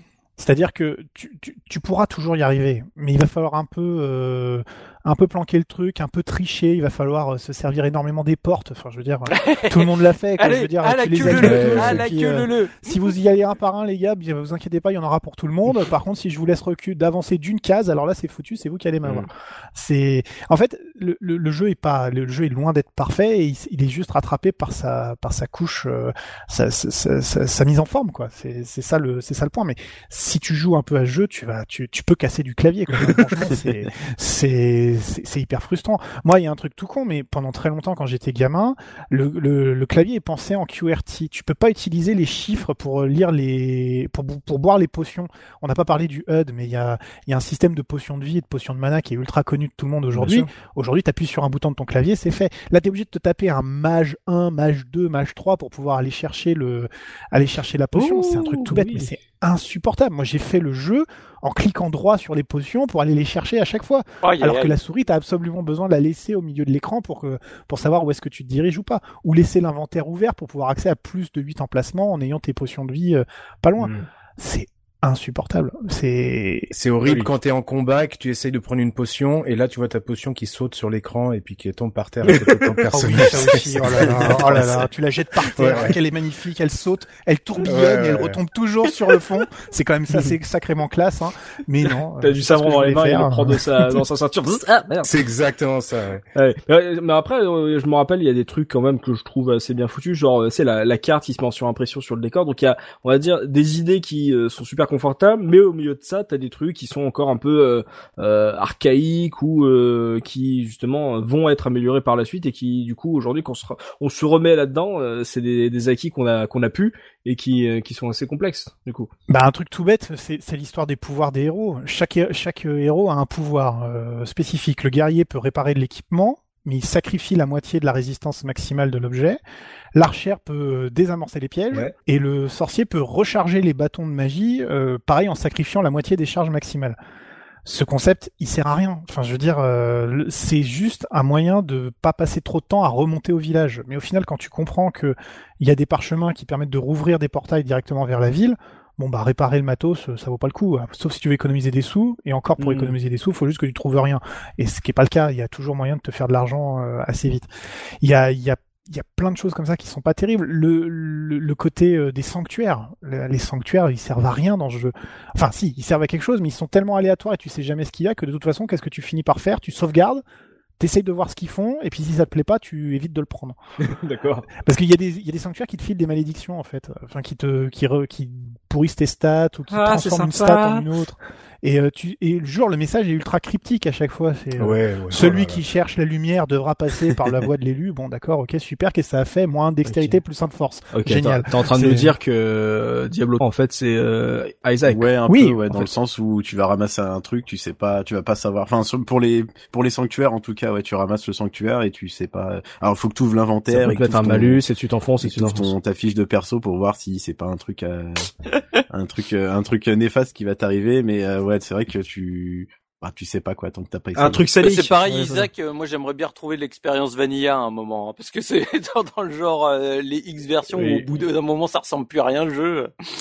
Mm. Ouais, c'est vrai que c'est aussi, un- ça fait partie aussi des, des, des roguelikes qui ont, qui ont pas mal euh, bougé, mais euh, donc du coup, euh, dans tout ce système, là, Gerfo, euh, de te replonger là-dedans, alors que voilà, t'as as fait les, le 2, t'as t'as fait le 3, euh, qu'est-ce qui, qu'est-ce qui a, enfin, comme tu dis, il y a des trucs qui, qui servent à rien, mais généralement, ça rend un jeu euh, sympathique, attachant, parce que on voit qu'il il a tenté des trucs au début, et puis euh, ces trucs qui seront corrigés dans un, dans une suite euh, beaucoup plus calibrée, mais du coup, euh, euh, les petits errements du 1 sont toujours des trucs un peu attachants. Euh, qu'est-ce qui t'a, qu'est-ce qui t'a marqué quand t'as refait le jeu? Ah bah moi, moi je, moi j'aime beaucoup, mais c'est c'est juste que la, en termes de qualité de vie euh, pour le joueur, c'est c'est c'est pas forcément acceptable pour un joueur moderne. C'est ça le, le truc. C'est c'est des jeux qui qui qui marquent parce qu'ils ont ils ont inventé des tas de choses et en inventant des tas de choses, ils ont inventé aussi des mauvaises choses qui vont disparaître petit à petit. Moi, ce que j'aime beaucoup dans le jeu, c'est le fait qu'on a des stats toutes petites. Et ça rejoint un peu la remarque euh, de Oli tout à l'heure. C'est on est sur du sur du du du, du taille humain, c'est-à-dire euh, je trouve une meilleure épée, j'ai gagné 2 de dégâts. Mhm. Ouais. J'ai pas gagné 150, tu vois, j'ai pas d'un seul coup une hache qui enterre Mhm. toutes les armes qui ont été trouvées jusqu'à présent. Elle est un peu meilleure, elle est, elle est, elle est un peu plus forgée. Elles ont de la gueule. Enfin, moi, j'adore les artworks de, de l'équipement dans le Les jeu. artworks. Surtout quand tu trouves. Non, mais c'est, le, enfin, je sais pas comment dire, le, le, le, le, le design. Mhm. Chaque, euh, euh, chaque, chaque objet unique que tu trouves, il a été dessiné, mais avec amour, quoi. Tu sais, c'est, c'est, tu, tu regardes le truc, tu fais, oh, elle est trop belle cette robe. Il y a des joyaux et tout, c'est vachement bien. Cette couronne, elle a des épines. Cet anneau, il a deux pièces, il a deux, deux pierres, euh, deux pierres blanches. Voilà, là, c'est trop bien. Enfin, il y, a- il y a un vrai plaisir de juste, euh, juste trouver le, le, le, petit point et qui est qu'on retrouve pas dans les, jeux modernes parce que dans les jeux modernes t'es noyé sous des kilos et des kilos de d'équipement ce qui est bien aussi hein. je veux dire je joue beaucoup à Path of Exile c'est c'est un jeu que j'adore et mais je, je remplis en 5 minutes de jeu euh, 10 fois plus d'inventaire que toute une partie de Diablo quoi Diablo c'est tu trouves une épée t'es content quoi c'est waouh c'est c'est génial est- celle-là elle coupe le beurre et alors le truc que je préfère le- le- vraiment le truc que je préfère dans le jeu, c'est le moment où tu atteins le palier pour ton personnage. Mhm. Celui où tu, tu tu sais, tu trouves la pièce d'équipement parce qu'il y a que trois, il y a que trois looks par personnage. Ah oui. Et en fait, quand tu atteins le palier 2 ou le palier 3 des armures, le, le, le look de ton perso il change. Des moments de bonheur, ouais. Oh, qu'est-ce que c'est beau. Mais qu'est-ce que c'est beau. Oh là là là là là là. J'adore ce moment-là. C'est tu dis ah ça y est, je suis là je suis je commence à avoir vraiment euh, une tête de héros et euh, et d'être d'être d'être vraiment fort. Mhm. Tout ce qui sera euh, représenté dans les jeux futurs, hein. c'est-à-dire mais là t'as Ah, pas tu changes de, de casque, ça change rien. Tu t'as as une épée, un marteau. euh, si t'as t'as t'as deux- t'as deux looks pour les armes, t'as l'épée et le marteau. Mhm. Mais que tu trouves la masse à deux mains avec un crâne en, en, en guise de de lien entre le, le manche et les et la lame pour la hache ou euh, ou la petite bûchette, bah, ça te fait le même look à- à- en main quoi. C'est ça qui est drôle quoi. C'est moi j'ai moi je c'est- un jeu de, de petites choses. C'est un petit jeu. C'est dans dans un jeu moderne, la partie Diablo c'est un donjon. C'est le premier donjon du jeu quoi. Bah là c'est le jeu entier. Et le jeu entier, bah pour qu'il ait de la gueule, ils se sont Mm. Se sont donné vraiment du mal avec les moyens qu'ils avaient pour pour en arriver là quoi. Et toi, en tant que gros fan du, du jeu, justement, le, le mode de, de Soubi, ça t'a intéressé? Tu, c'est, c'est des challenges qui te parlent à toi? Il faut que je le fasse en entier parce qu'en fait c'est Diablo mais avec toute la qualité de vie de Diablo 2. Et ça je trouve ça super. Ah. C'est pas l'ambiance exacte de Diablo 1, il y a, il y a plus de comme l'a dit Soubi, il y a plus de il y a, on détériore un peu mais c'est l'expérience parfaite pour prolonger le plaisir de Diablo sans être trop frustré de certaines choses quoi. Tu, tu gardes le problème de des monstres qu'il faut gérer, il faut gérer une foule euh, en, te dé- en courant un peu partout euh, juste pour te positionner correctement. Mais par contre, euh, t'as tellement de trucs, t'as une barre de progression d'XP, t'as t'as t'as des tout un tas de petites choses qui te bah voilà, qui te qui te mettent en jambe quoi, qui te donnent envie. C'est Mhm. c'est Diablo 2, j'y ai passé, euh, je l'avais dit à l'époque du live, hein, j'ai dû y passer 1000 ou 1500 heures. Enfin, c'est un jeu qui a qui a occupé euh, qui a occupé des nombreuses nombreuses soirées. Diablo, je pense que j'ai dû j'ai dû y jouer une quarantaine ou une cinquantaine d'heures en tout dans ma vie, mais il a ce charme particulier et le fait d'avoir du nouveau contenu sur ce jeu qui n'est pas l'extension officielle qui dont on va parler, peut-être, je sais pas. Mais euh, ouais, voilà. Bah, mais le, ce contenu-là me fait très très envie, quoi. Je, j'ai vraiment envie de le faire. D'accord. Donc c'est vraiment pour les, les fans du 1, c'est euh, bah, c'est ça, le- prolonger l'expérience. Mais comme j'ai joué à beaucoup de modes de Diablo 2 aussi, hein, il y en a Mhm. des vraiment excellents. hein, c'est Mhm. c'est pareil. Alors, on a mentionné euh, justement l'addon euh, Hellfire euh, qui n'est pas développé par Blizzard. Je sais plus c'est qui le. Ça a été produit le- par Sierra. Ouais, c'est ouais, édité par Sierra et c'est pas produit du coup par Blizzard North. Euh, c'est un mo- c'est un add-on à, à faire. C'était euh, euh, c'était intéressant en termes de gameplay. Je crois que ça rajoutait le moine si je dis pas de bêtises. Ouais, c'est Euh, ça. le barbare. Le barbare. aussi. Donc euh, ça c'est des personnages qui sont toujours dans la série. Donc euh, on va dire que c'est pas un, un jeu anecdotique, mais en tout cas ça euh, c'est un add-on qui n'est pas dans la version GOG si j'ai bien compris. Oui. Euh, la version GOG c'est que le jeu Oui. de Blizzard et ça ne prend pas en compte euh, l'add-on. Alors que le l'add-on du 2 euh, ça a été fait en interne chez Blizzard et du coup euh, il est disponible mais là euh, Hellfire du coup c'est vraiment un truc très rétro gaming puisqu'il n'est pas Bah, je pense que c'est une question de droit. Oui. C'est du coup c'est Mhm. le bordel parce que comme euh, du coup les, les droits de l'extension appartiennent pas forcément au même euh, pan. Enfin, à mon avis, ça doit être pour ça qu'on Mhm. l'a pas. hein. Oui, et puis c'est- ça, ça doit être un peu compliqué en, en interne ou peut-être qu'ils ont pas envie forcément de de l'inclure dans leur canon ou je sais pas. Mais de toute façon, c'est pas grave. Hein. Y a pas d'histoire C'est pas grave qu'il y soit pas, on n'en veut pas. hein. Ah bon pas. Hein, donc, C'est pas bien, c'est- Hellfire C'est pas du Ouais, tout non, j'allais dire aussi que le, le. Hellfire était assez euh, anecdotique, donc c'est vrai qu'il y a des, il y a, il y a eu des ajouts. Euh, il me semble qu'il y a deux donjons, euh, donc une, une huitaine d'étages, je crois, euh, des nouveaux monstres, des, des nouveaux boss, des nouvelles, des nouveaux items, etc. Mhm. Mais euh, ouais, moi je l'ai trouvé un peu, euh, un peu anecdotique et ça sortait un petit peu du cadre euh, euh, horreur, glauque et tout que Ah bon que proposait l'expérience de Diablo euh, à la base. C'est le DLC d'aujourd'hui en fait. Tu vois, à l'époque les add-ons ça avait quand même plus d'allure, mais Hellfire a plus une tronche de DLC d'aujourd'hui quoi. De DLC, mais pas fait par les gars qui ont fait le jeu de base. C'est ça le gros problème en fait. Ça que- se sent? Ah oui, ah oui, oui, complètement. Ouais. C'est des gars qui ont qui Ah ouais. ont que la- l'apparence et qui ont pas l'âme du, du jeu. Non mais c'est vrai. Euh, Enfin, franchement, c'est. On sait qui nous écoute, hein, on les salue. je pense qu'ils ont, je pense qu'ils s'en foutent un petit peu, mais euh, non, mais le jeu en fait, il est, il est fadasse. T'as l'impression de, de- t'as un ennemi, c'est là, t'as l'impression que c'est la, la reine alien avec des œufs et des machins comme ça. Tu fais que ça vient foutre là, donc, Ouais. euh, je comprends pas. Ah bah. Euh, ça, ça, a aucun sens. Alors c'est bizarre parce que moi, euh, de ce que j'ai vu de Hellfire, j'ai compris qu'ils avaient utilisé des trucs qui avaient pas été, euh, qui avaient été pensés pour le 1, mais qui n'étaient pas sortis euh, au launch. c'est c'est foutraque. Il y a des idées qui ont été, qui, qui ont pas été. En fait, il y a deux donjons. Il y a, il y a un donjon un peu insectoïde avec euh, des murs un peu euh, tendance, euh, tendance organique, tu vois, et qui se finissent sur un monstre, euh, euh, un gros insecte qui ressemble à rien. Et l'autre, c'est plus une genre une malédiction, tu vois, tu sais, un, un, un monstre type euh, les démons gorgons que tu trouves dans, tu trouves dans Donjons et Dragons Mhm. justement, tu sais, les des comment ça s'appelle des, des glabrezous, des trucs comme ça, tu sais, les, les monstres myth- mythiques que tu vois dans les livres de, de monstres Mhm. qui ne servent qu'à illustrer le grand méchant que tu n'as que tu ne rencontres jamais. Les beholders, voilà, c'est ce genre de, de type là. Bon bah là on va te le faire et puis c'est pas très compliqué. En gros c'est un boucher avec deux bras rapides quoi. C'est euh, c'est pas très intéressant quoi. Enfin il y, a pas de y a pas grand chose à en tirer. Euh, les classes en fait elles sont pas terminées donc elles utilisent les sprites du guerrier Et de l'archère. et de l'archère, voilà, c'est ça. Et c'est tout quoi. Et puis ils sont. Alors c'est vrai, c'est pas c'est pas inintéressant. Le barbare, il peut utiliser des armes à deux mains dans des emplacements à une main. D'accord. Voilà. Bon, c'est- Est-ce que c'est vraiment bien? Je sais pas. Euh, le moine, c'est en gros, il a des bonus s'il se bat à main nue. Euh, bon, pff, ouais. à main nue ou avec les bâtons. Même à l'époque, ça avait été euh, accueilli plutôt froidement ou euh, c'était euh, un ajout, on va dire, euh, classique euh, par rapport à ce style de jeu? Euh, pour le coup, moi j'en ai j'en ai aucune idée du du, du ressenti qu'ont eu les gens euh, à cette époque-là. moi, moi, moi, je Mm. peux répondre. Euh, bah, ça, ça a pas été très bien accueilli. Ah d'accord, ok, donc euh, votre euh, ressenti c'était euh, également celui de l'époque, donc je croyais que, ok d'accord, je croyais que c'était un, je- un anti-Blizzard, genre ouais, c'est pas vraiment Blizzard, euh... ok d'accord, donc c'était un peu Non, plus j'ai, que moi, perso, j'en ai pas spécialement un, un excellent souvenir. Bon, il y a la quête euh, du, du, du donjon des insectes là, euh, des insectes aliens qui est, qui est assez marrante. Enfin, elle est, elle est rigolote, mais euh, bon voilà, ça s'arrête là quoi. Et euh, le jeu n'était pas euh, n'était pas compatible avec Battle.net, donc on pouvait pas jouer en ligne avec euh. Avec euh, Hellfire. Donc ça, c'était aussi un point, euh, un gros point noir, je trouve. m'étonnes. Et surtout, ils ont ils ont complètement pété l'équilibrage euh, d'un point de vue statistique, c'est-à-dire que euh, ils te refilent des objets qui, euh, grosso modo, permettent aux aux guerriers de faire de la magie de manière assez efficace et aux et aux sorciers euh, presque de se battre euh, au corps à corps.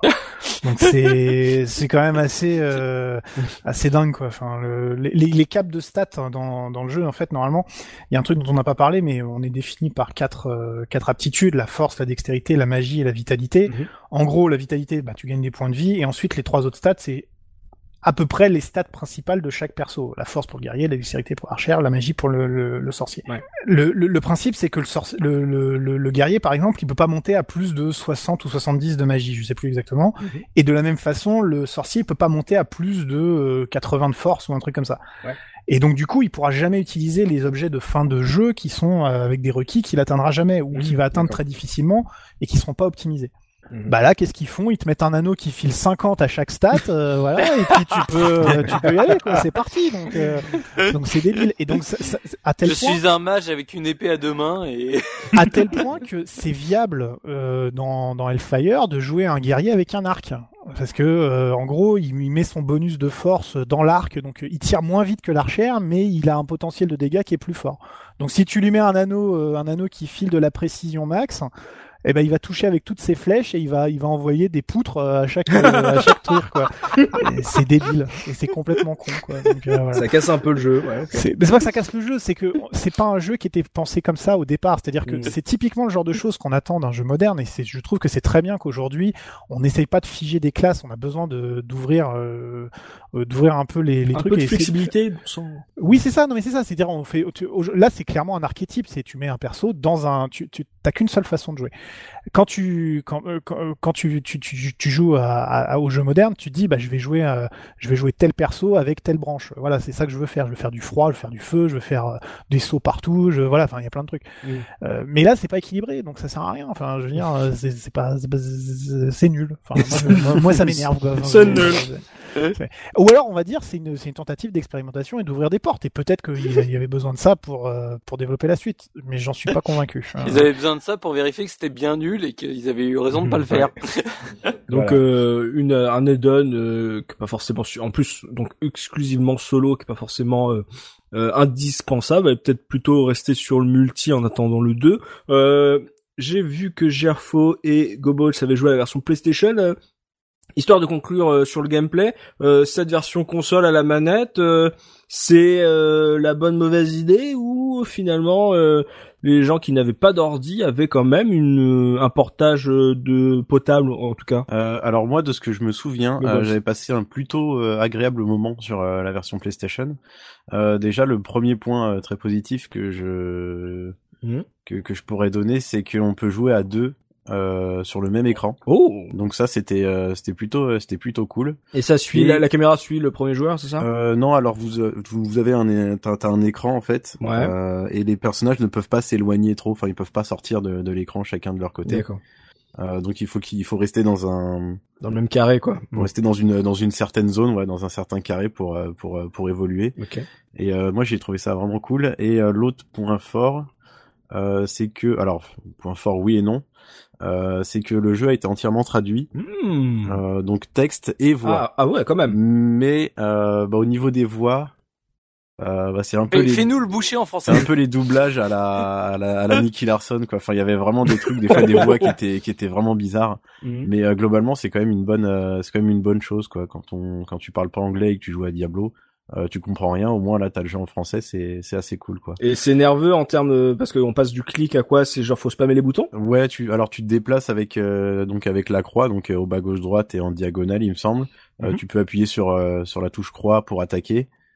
Euh, t'as une autre touche pour utiliser les magies et euh, toute l'interface a été euh, a été repensée pour euh, bah, pour être utilisable plus facilement à la manette. Hmm. Comme quoi c'était un jeu console dès le début. Hein. C'est pas c'est pas forcément euh, extrêmement réussi, mais ça marche. Enfin, moi j'ai trouvé que ça marchait bien quand même. C'est fonctionnel. Je sais pas, je sais pas ce que t'en as pensé, euh, Gerfo. Bah, moi j'ai moi j'ai trouvé ça assez cool parce que c'est ça, ça, en fait comme le jeu euh, sur PC il est déjà un petit peu rigide dans les animations et les et les interactions ça choque pas qu'il soit un peu rigide sur la console et ça, ça s'y prête bien Mhm. le le- l'un des points du, du jeu en fait c'est que tu, tu vois très bien les carrés sur lesquels tu te déplaces même même avec ta souris c'est-à-dire tu sens bien que quand tu poses un objet il occupe un espace carré défini et qui a un tu, tu vois le damier même s'il est pas là visuellement. C'est ça exactement et tu le vois sous la forme de ton cercle de lumière aussi qui en fait est juste des, des des carrés plus ou moins éclairés autour de toi.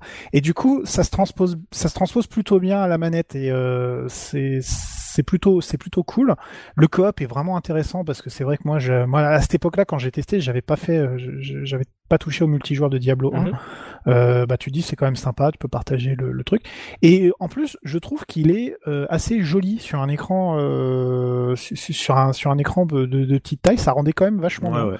Parce qu'il y, y a, une petite fonctionnalité dont on n'a pas parlé, tu peux zoomer sur la version PC. Oui. T'as une touche qui te permet de zoomer et de rendre tout très pixelisé, et ça marche mieux sur la version PlayStation. Et du coup, moi, je trouvais ça cool. Donc euh, voilà, c'est tout ce que je voulais dire. C'est c'est vraiment sympa. C'est un, une petite curiosité. ça fait partie de ces bonnes adaptations de jeux PC sur console. Donc euh, et, si ça se trouve, en plus, tu peux, utiliser, tu peux utiliser la souris PlayStation euh, pour jouer avec, non? Aucune idée. Ah, pour les trois personnes qui ont cette souris. Ça reste un jeu, euh, ça reste un jeu euh, donc, qui dit jeu PlayStation dit CD et qui dit CD dit temps de chargement. Ouais. forcément, quand tu ouvres ton inventaire, bah t'as un temps de chargement. Quand tu fermes l'inventaire, t'as encore un temps de chargement. Il y a des temps de chargement. Quand tu ouvres ton inventaire, c'est oui. Quand tu ouvres ton inventaire, t'as un temps de chargement. Tout l'écran donc devient ton inventaire et euh, tu peux euh, ah tu réfléchis avant de prendre une pause. Donc c'est un peu voilà ça c'est un peu c'est un peu chiant. C'est c'est les problèmes qui sont inhérents au, support CD ouais. mais bon globalement euh, enfin moi de ce que je me souviens ça m'a pas vraiment vraiment gêné. est-ce que sur la version PC parce que moi j'ai rejoué à la version GOG mais est-ce que sur la version originale PC il y a il y a des temps de chargement comme ça aussi ou c'est J'imagine que c'est plus rapide, mais très court. La version GOG est, super parce que c'est instantané carrément. C'est c'est très très court. Et à l'époque, même en ayant une machine pas très pas trop trop puissante, ça ça allait relativement vite. Euh. bah, il y avait des chargements que dans les que entre deux étages mmh. et euh, dans mes souvenirs ça allait ça allait vite. Ça, allait vite parce que comme tous les jeux Blizzard de cette époque-là, ils sont clairement pas au top de la technique. C'est-à-dire il y a une vraie direction artistique qui est vraiment cool, mais par contre euh, c'est quand même ça tire pas parti de la du maximum de puissance. Sur Diablo 1, ça se voit pas forcément des masses. Mais sur Diablo 2, beaucoup de gens avaient gueulé sur les choix euh, euh, de, de, de, de, de résolution, de, de profondeur de couleur. Enfin, je veux dire, Diablo 2 est sorti en 640 x 480 en 2000, quoi. C'est c'est c'est laid, quoi. L'extension, wouh, 800 par 600, trop bien. on a enfin un jeu fin, quoi. Peut-être tous les jeux, les FPS à l'époque se targuaient. Mais d'un autre côté, c'est ce qu'a toujours fait Blizzard. Voilà, c'est c'est des jeux qui sont très compatibles, qui qui vont qui qui, qui tournent sur toutes les machines, et c'est pour ça aussi qu'ils sont aussi bien vendus c'est que euh, même avec un, un, PC qui qui a, pas qu'on a pas trop sous le capot, mm. euh, Diablo ça tourne. Donc euh, voilà, c'est c'est très universel et très pratique. Un jeu qui a été adapté sur Mac aussi d'ailleurs. Oui, hein, c'est vrai. Partie de et ces jeux. C'est ça directement. Il peut vraiment bien compatible et qui tourne qui tourne. un jeu qui tourne vraiment sur tout, même les grippins et tout ça. Donc on parle voilà, de, de, la technique. C'est vrai qu'on voit toujours les trucs avec Doom, tu sais Doom qui est lancé sur une imprimante ou machin autre, mais il pourrait faire la même chose avec Diablo au final. trop trop d'interfaces à charger trop de rouge. Il faut, il faut te mettre une souris. Euh... Ça, trop, trop de boules rouges, trop de boules, euh, trop de boules bleues, euh, c'est trop compliqué, euh, trop d'interfaces. on va pouvoir faire un point sur l'esthétique, voilà, parler un peu de, la technique ou alors de la direction artistique du jeu avec Soubi qui a été traumatisé donc du coup par mm. par le jeu artistiquement parlant. Donc Soubi, comment tu l'as trouvé le jeu, que ça soit en termes techniques, en termes artistiques, on sait que c'est une ambiance assez lourde, assez dark. Qu'est-ce que t'en as pensé toi?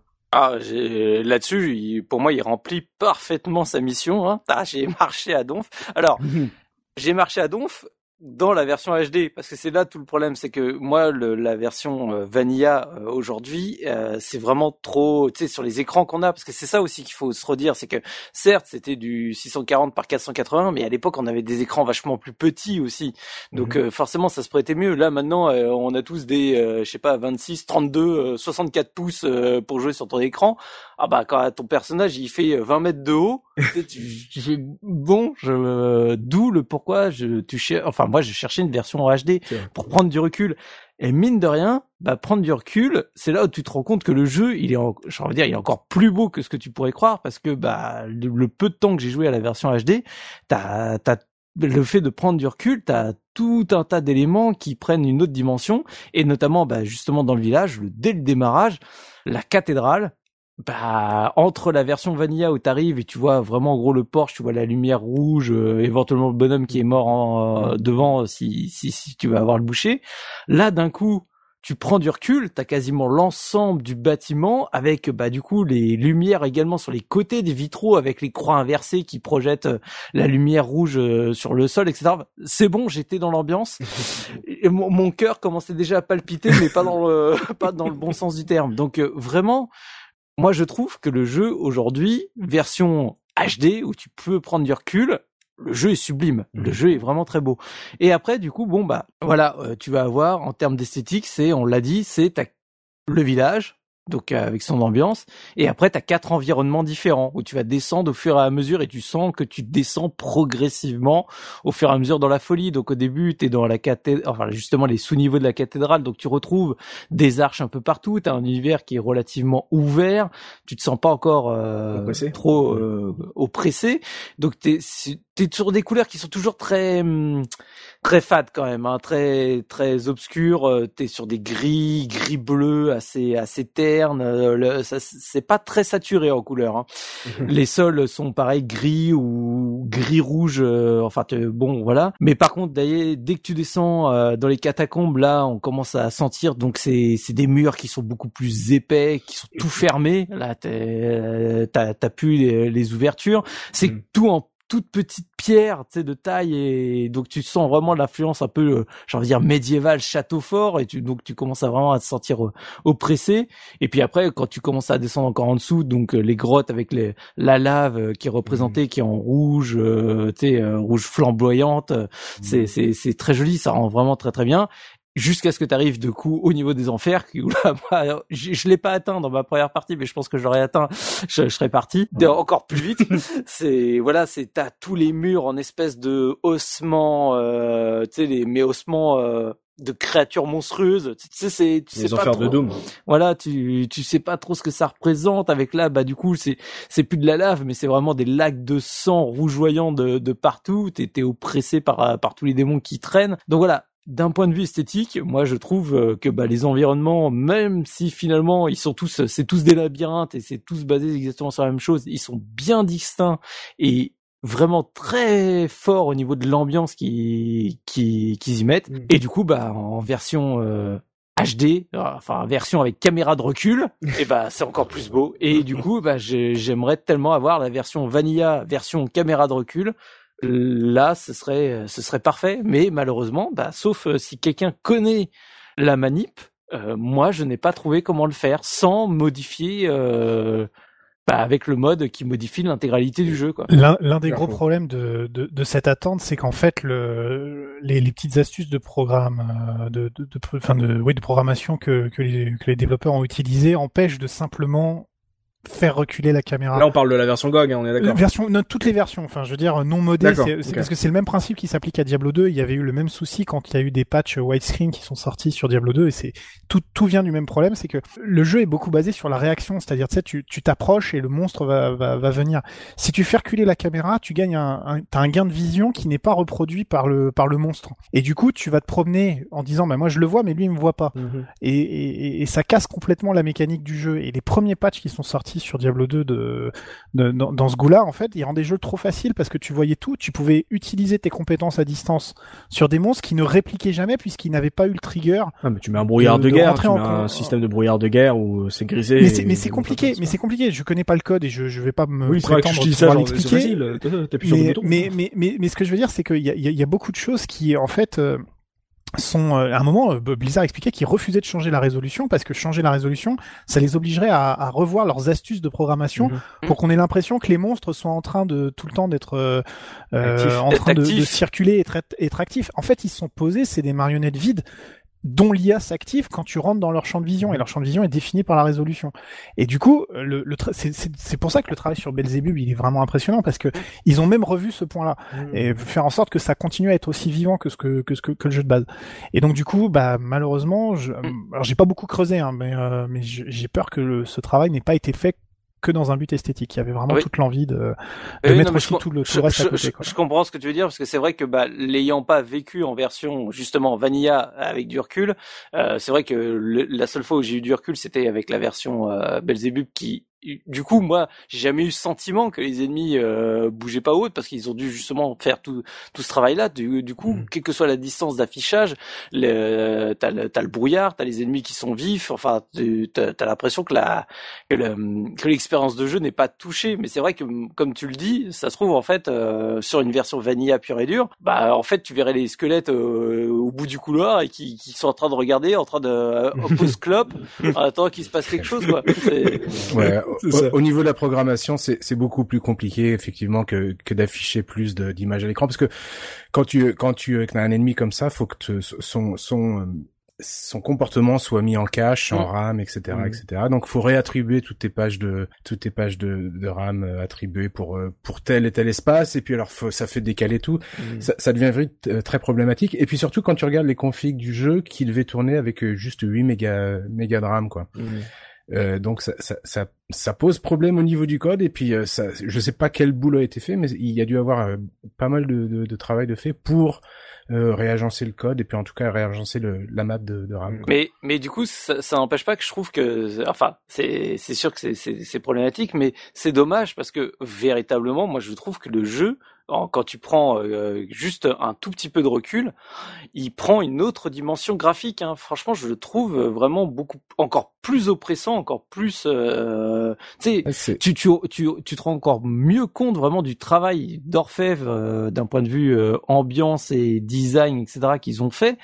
Et c'est presque vraiment dommage. C'est c'est pour ça que j'ai autant de mal à lancer la version de la Vanilla pure et dure parce que du coup j'ai l'impression de louper du, du visuel, tu sais, de, de, en gros, de, que ça rend pas hommage au, au travail des graphistes. Et du coup, ça m'embête. J'ai envie de l'explorer dans sa beauté la plus pure. Mais... le meilleur des deux mondes en fait, c'est-à-dire euh, tout le travail sur euh, la caméra et du coup le comportement des ennemis euh, du mode avec euh, l'expérience de gameplay euh, de la version GOG ou de la version normale. Ouais. Voilà. Moi, j'ai l'impression parce que j'ai pas joué à cette version HD, mais j'ai juste regardé quelques screenshots. Mais j'ai j'ai l'impression que c'est presque dommage de voir trop tout d'un coup parce qu'on parlait encore, on revient ce, cette idée de huis clos de pièces de théâtre. Et puis quand tu zoomes comme ça et que tu vois à peu près tout, ça t'enlève ce côté justement oppressant. Ah non non. Ou euh, cette ah, figée, euh. ah non non. Ah non non non non, ça te l'enlève pas. Ça, ça t'enlève pas, mais enfin j'ai vraiment l'impression que c'est bah, que c'est atténué d'une certaine mesure parce que ce qui est ce qui est ce qui est flippant moi c'est justement que cette résolution est, est, très enfin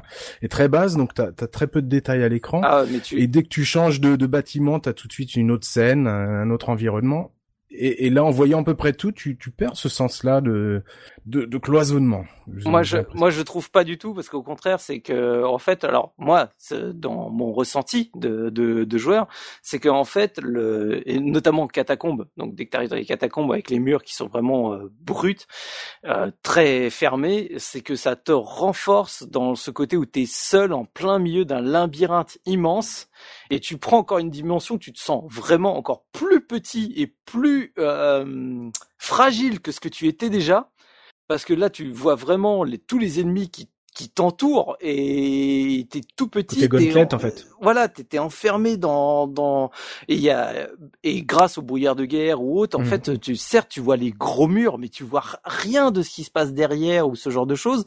Donc t'as quand même toutes les surprises dès que tu ouvres une porte, tu fais oh mon dieu purée qu'est-ce que c'est que tout ça qu'il y a derrière? Referme-moi cette porte tout de suite quoi. De, enfin, je, je le trouve. Euh, moi personnellement, j'ai joué aux deux j'étais plus en stress dans la version euh, où je pouvais dézoomer que dans la version euh, proche parce que dans la version proche justement ton personnage a plus de dimensions il est plus il est plus fat il est il est il est, il est là et du coup tu te sens plus en force que euh, vraiment quand tu te sens oppressé par ce labyrinthe et le fait que mhm. l'environnement est plus balèze que toi quoi. Enfin, c'est le choix de la caméra, c'est que là quand c'est en caméra rapprochée, euh, il y a la peur de ce que tu ne vois pas, mm. mais euh, on va dire c'est du coup tu tu, euh, tu l'occultes et tu te concentres sur ce qu'il y a devant toi. Un peu en fait comme sur un survival horror, c'est la, la, caméra très proche de l'épaule du personnage qui te cache un peu ton champ de vision et qui te mm. et qui te donne l'inquiétude de ce que tu ne vois pas. Et, et alors que quand tu recules la caméra, euh, tu peux avoir justement ce sentiment de, de solitude euh, Mm. et euh, de, de voir, euh, d'anticiper, on va dire, euh, ce qui va te tomber sur la gueule en fait. C'est le. c'est deux en- philosophies. je, je- reviens par exemple là, sur la salle du boucher, Mhm. euh, de loin, enfin avec le avec le recul. Oh, c'est- c'est- j'ai- rien que quand j'ai entreaperçu la salle de loin, je me suis dit mais jamais je ouvre la porte de ce truc-là. Enfin c'est- c'était vraiment déjà trop parce que là tu vois l'intégralité de la salle avec tout ce qu'il y a dedans parce que enfin c'est même si tu prends du recul avec les écrans qu'on a aujourd'hui haut, tu vois tous les détails. C'est c'est Mhm. pour ça que je dis que le jeu devient plus beau parce que tu perds aucune lisibilité en toute franchise et euh, et en plus bon ce qui était très bien dans le mode c'est que donc la, la caméra tu peux régler toi vraiment la, la distance que tu veux mettre donc tu peux juste choisir ce qui te semble le mieux en termes de distance c'est-à-dire pas être complètement éloigné et genre euh, c'est une micro fourmi que tu as au milieu de ton écran Mhm. ni complètement proche tu tu trouves le réglage idéal pour toi et je trouvais ça ça c'est le truc que je trouve top du du mode et et moi j'invite les gens à le voir de loin parce que je trouve que le jeu est vraiment sublime et son ambiance est oppressante au possible de loin quoi. As l'air d'avoir fait un sacré boulot hein, les modeurs euh, de ce de ce mode euh, HD parce que effectivement si tu peux avec la molette euh, régler euh, la distance de caméra c'est c'est assez euh, c'est assez impressionnant surtout si Il faut se rendre compte que de la communauté modding, je, je digresse un peu parce que ça va, mais c'est- que ce soit Diablo ou Diablo 2, c'est quand même, euh, ça, ça a pas du tout le l'héritage qu'on connaît dans, dans des jeux comme Half-Life ou euh, ou Doom, qui ont toujours des communautés extrêmement fortes. Mhm. Mais il y a des gens aujourd'hui qui bossent dans l'industrie en ayant fait des, des modes de Diablo euh, à des niveaux qui sont assez impressionnants. Mhm. Moi, je, enfin, un des gars que j'admire le plus dans ce domaine-là, c'est euh, un mec qui se fait appeler Brother Laz, qui avait fait un excellent mode pour Diablo 2, qui a bossé pour Greening Gear Games sur Path of Exile et qui leur a fait 40% des objets, enfin, sais, toute la, toute la création des objets uniques et euh, qui a fait de ce jeu d'ailleurs un monument parce que personnellement je l'adore. Mais il y a, y a des gens qui ont, qui ont consacré des années et des années à modder Diablo, mais ça se joue à tellement de niveaux. Il y y a pas tellement de, de changements sur la, sur la partie esthétique, mais toute la partie mathématique, modélisation qui est, qui, qui est dingue, quoi. Et donc, euh, derrière, on retrouve aussi des gens qui soient capables techniquement de, de pousser le, le moteur dans, des, des, zones où on on s'y attendait pas. C'est pas étonnant, quoi. Enfin, je veux dire, c'est un jeu qui est, qui a inspiré tellement de joueurs. Il y a les millions d'heures qui ont été engloutis sur ce jeu-là, mais c'est, euh, c'est- c'est c'est- c'est vertigineux, quoi. C'est vertigineux. Moi, je voulais terminer pour sûr. la partie purement esthétique. Je trouve le bestiaire sublime. Mhm. Le, le- parce qu'on en a quasiment pas parlé, mais au final, c'est Diablo, c'est c'est- c'est surtout son bestiaire. Euh, on a tout ce qu'il faut en termes de démons bien rouges, bien cornus, bien tout ce qu'il faut. Les, les designs sont très beaux. Le, même si moi je l'ai pas atteint, euh, je l'ai vu quand même en vidéo. Je pense que Diablo est une vraie récompense à voir au moment où tu où, où, où- où tu atterris devant lui, parce qu'il est très très Ah classe. oui. Et voilà, du coup le bestiaire est vraiment sublime. Il est il est terrifiant au possible. Terrifiant. Et mais il est euh, voilà le- les, les, les monstres je trouve qu'il y a un magnifique travail dessus et voilà c'est enfin, c'est c'est superbe et je, je trouve qu'on n'a pas rendu assez hommage au travail de character design du beau bestiaire qu'on a dans dans ce jeu quoi Il y a des créatures qui sont ont- bien dégueulasses. Euh, t'as des t'as des espèces de d'hommes boucs, euh, t'as des espèces de chiens bizarres euh, qui te balancent Oui. du une espèce de vomi. Enfin c'est c'est vraiment t'as des zombies, t'as des, des squelettes. Il y a, il y a vraiment plein de Du trucs, poison, euh. du poison, parce que le vomi, c'est pas, pas très Ouais non glamour, c'est ouais c'est plus du des- poison effectivement. tout dépend a- de ce que tu bois il y a hein, le bon vieux poison vert qui Il y a vraiment plein de monstres qui sont euh, qui sont bien bien Mm. dégueulasses quoi. Et c'est vrai que ça fait euh, bah ça participe à l'ambiance un peu un peu malsaine. T'as même des, des, des monstres un peu sortis de, de justement des, des bestiaires un peu exotiques, euh, encore une fois Donjons et Dragons. Enfin, je veux dire, t'as t'as tous les espèces de Yuan-Ti, là, les, les, les, serpents sur qui se déplacent très vite euh, su- Mm. sur leur queue en, en, en tournant le, enfin, Avec tu sais, des avec sabres. des, des sabres dans les mains et qui te foncent dessus. Enfin, voilà, t'as ça, t'as les, t'as t'as très vite en fait le, le, le point qui fait qu'on bascule aussi très vite dans la folie, c'est que les, les tout premiers niveaux, t'as as des monstres euh, à taille humaine. C'est c'est des squelettes, c'est des petits gobelins. Mhm. Mais très vite, t'as du massif, du lourd, du, du et puis qui sont pas lents. Tu sais, c'est- c'est pas les, c'est pas le, le monstre, tu sais, avec la lente massue, etc. Ils sont costauds, mais ils te foncent dessus, ils, te, ils traversent l'écran, ils viennent te plaquer contre le mur, et tchac, tchac, tchac, tchac, tchac, c'est fini, quoi. Le, les suivants, c'est quoi? Bah, C'est les mêmes, mais ils ont des ailes, ils crachent du feu. Alors aujourd'hui, on te dit, bah oui, c'est évident, ils crachent du feu, c'est euh, c'est normal. Mais là, quand tu les vois la première fois, c'est ils crachent du feu dans un cône, c'est euh, tu peux pas t'en sortir, et ils sont huit. Et toi, tu te déplaces toujours aussi lentement, quoi. Et tu fais, oh, mais comment je vais m'en sortir? Et en même temps, les animations sont superbes. Et puis on finit évidemment avec les succubes qui sont Oh mon dieu, quand tu vois les succubes, tu fais ouais, elles sont pas mal. Oh non non, non j'ai pas envie de les voir en fait. Elles sont horribles, elles te mitraillent de loin avec euh, des boules d'énergie qui sont euh, qui sont absolument horribles et elles sont accompagnées par les colosses euh, chevaliers noirs en armure complète pendant que la musique est en train de te foutre les jetons au possible. Mmh mais je mais je veux pas être là qu'est-ce que laissez-moi tranquille quoi c'est c'est ah oui, je suis bien d'accord c'est pour ça que je suis parti hein. oh techniquement on est d'accord que des fois euh, ça grouille de monstres à l'écran ah oui c'est ça c'est euh, ce que j'ai vu euh, au début j'étais en train quand j'ai vu des images j'étais en train de dire eh quand même pour l'époque euh, ça affiche hein ça affiche pas mal hein. t'as une quête la chambre la chambre des os Chamber of Bone t'as T'as as une ah salle, ah oui. de, je pense, ça doit faire l'équivalent de 8 cases par 8 cases. Sur chaque case, t'as un squelette. Ils sont tous animés, ils sortent tous. et des squelettes, pas le squelette blanc que t'as vu jusque-là, des, des, squelettes noirs carbonisés et bleus, tu sais, tu sens qu'ils font ah un peu plus mal et qui sont un peu plus puissants, quoi, tu vois. Et, mm. et voilà, enfin, c'est, non, c'est terrifiant. Pourquoi, pourquoi, pourquoi? Ouais. Prenez votre ticket, s'il vous plaît, que je vous fasse un par dans le chambranle de la porte et tu fais, bon, allez, on va faire les 50 à la suite, hein, ça, ça c'est, ma jauge d'XP, va bien monter. Mais, mais c'est quand même, euh, non, non, c'est, c'est quand même Les ghouls, les ghouls invisibles, là, qui sortent, euh, qui sortent dans les couloirs, ah, qui, oui. quand elles meurent, elles ah, oui, ont la oui. tête qui tombe dans un, dans un bruit d'étranglement, euh, de sang qui est absolument immonde, mais qui est, oh, ah, c'est, c'est génial, enfin, c'est, non, mais c'est vrai. mais de, de, toute façon, quand, oui. quand tu découvres un nouvel ennemi dans ce jeu-là, t'as toujours le petit moment où tu fais, oh là là, qu'est-ce que c'est que ça? Mm -hmm. Qu'est-ce qu'il va me faire et comment, combien il y en a?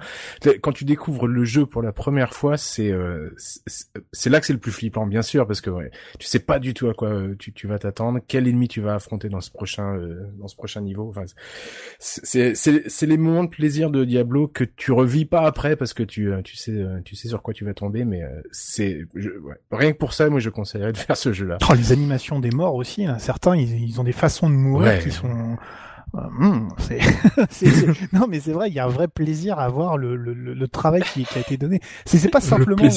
Non mais tu vois, c'est là toute la différence des fois entre deux joueurs. Tu vois, moi j'ai, moi j'y prenais pas de plaisir à ça. Tu vois, ok, mmh, oh c'est beau, oh, oh demande. Mais ça reste, ça reste un travail, ça reste un travail d'imagination et c'est ça qui est, c'est ça qui, est, qui moi me plaît, c'est que ouais. au fond on est là là-dedans, mais c'est, c'est des bouquins, euh, c'est des bouquins un peu de, de, de fantaisie un peu cheap que j'ai lu aussi. Enfin tu vois, c'est euh, ça se prend pas, ça se prend pas au sérieux, c'est ça se veut faussement grandiloquent, mmh. mais mais c'est encore assez marqué par un par un, un, côté un peu gothique pour que ça soit euh, ça soit un peu oppressant. Mmh. C'est après quand ça part en sucette où ça veut être euh, la révolution, euh, voilà là c'est là c'est vraiment n'importe quoi. Mais techniquement vous avez pu voir, hein, bon euh, si vous savez faire tourner la version GOG en HD, si vous avez trouver le truc que personne n'a trouvé, n'hésitez pas à le dire en, en, commentaire pour que tout le monde puisse en profiter. Vous avez pu voir que voilà, il y avait il y avait des modes qui euh, qui rendaient justice euh, au décor, qui permettaient de changer un peu la qui, profondeur. Qui est pas, oui. Attention, qui est pas de qui est pas que, quand même de confusion. Il est bien en HD au sens où tu peux le mettre dans une résolution haute, mais tu ne vois pas la différence. Oui, c'est toujours oui, la caméra est toujours très proche du personnage. Voilà. C'est quand même agréable à, à, jouer, mais c'est pas euh, voilà. Oui, mais c'est c'est là où justement toute la, la, le problème de communication, je trouve, parce que euh, dire ouais, tu vas pouvoir y jouer justement en 4K, euh, oui, oui, oui, techniquement, oui, tu joues en 4K, mais, mais le jeu, il est pas en 4K. Enfin, tu, tu enfin, bah, il a deux bandes noires sur le côté. C'est un peu ça le problème, quoi.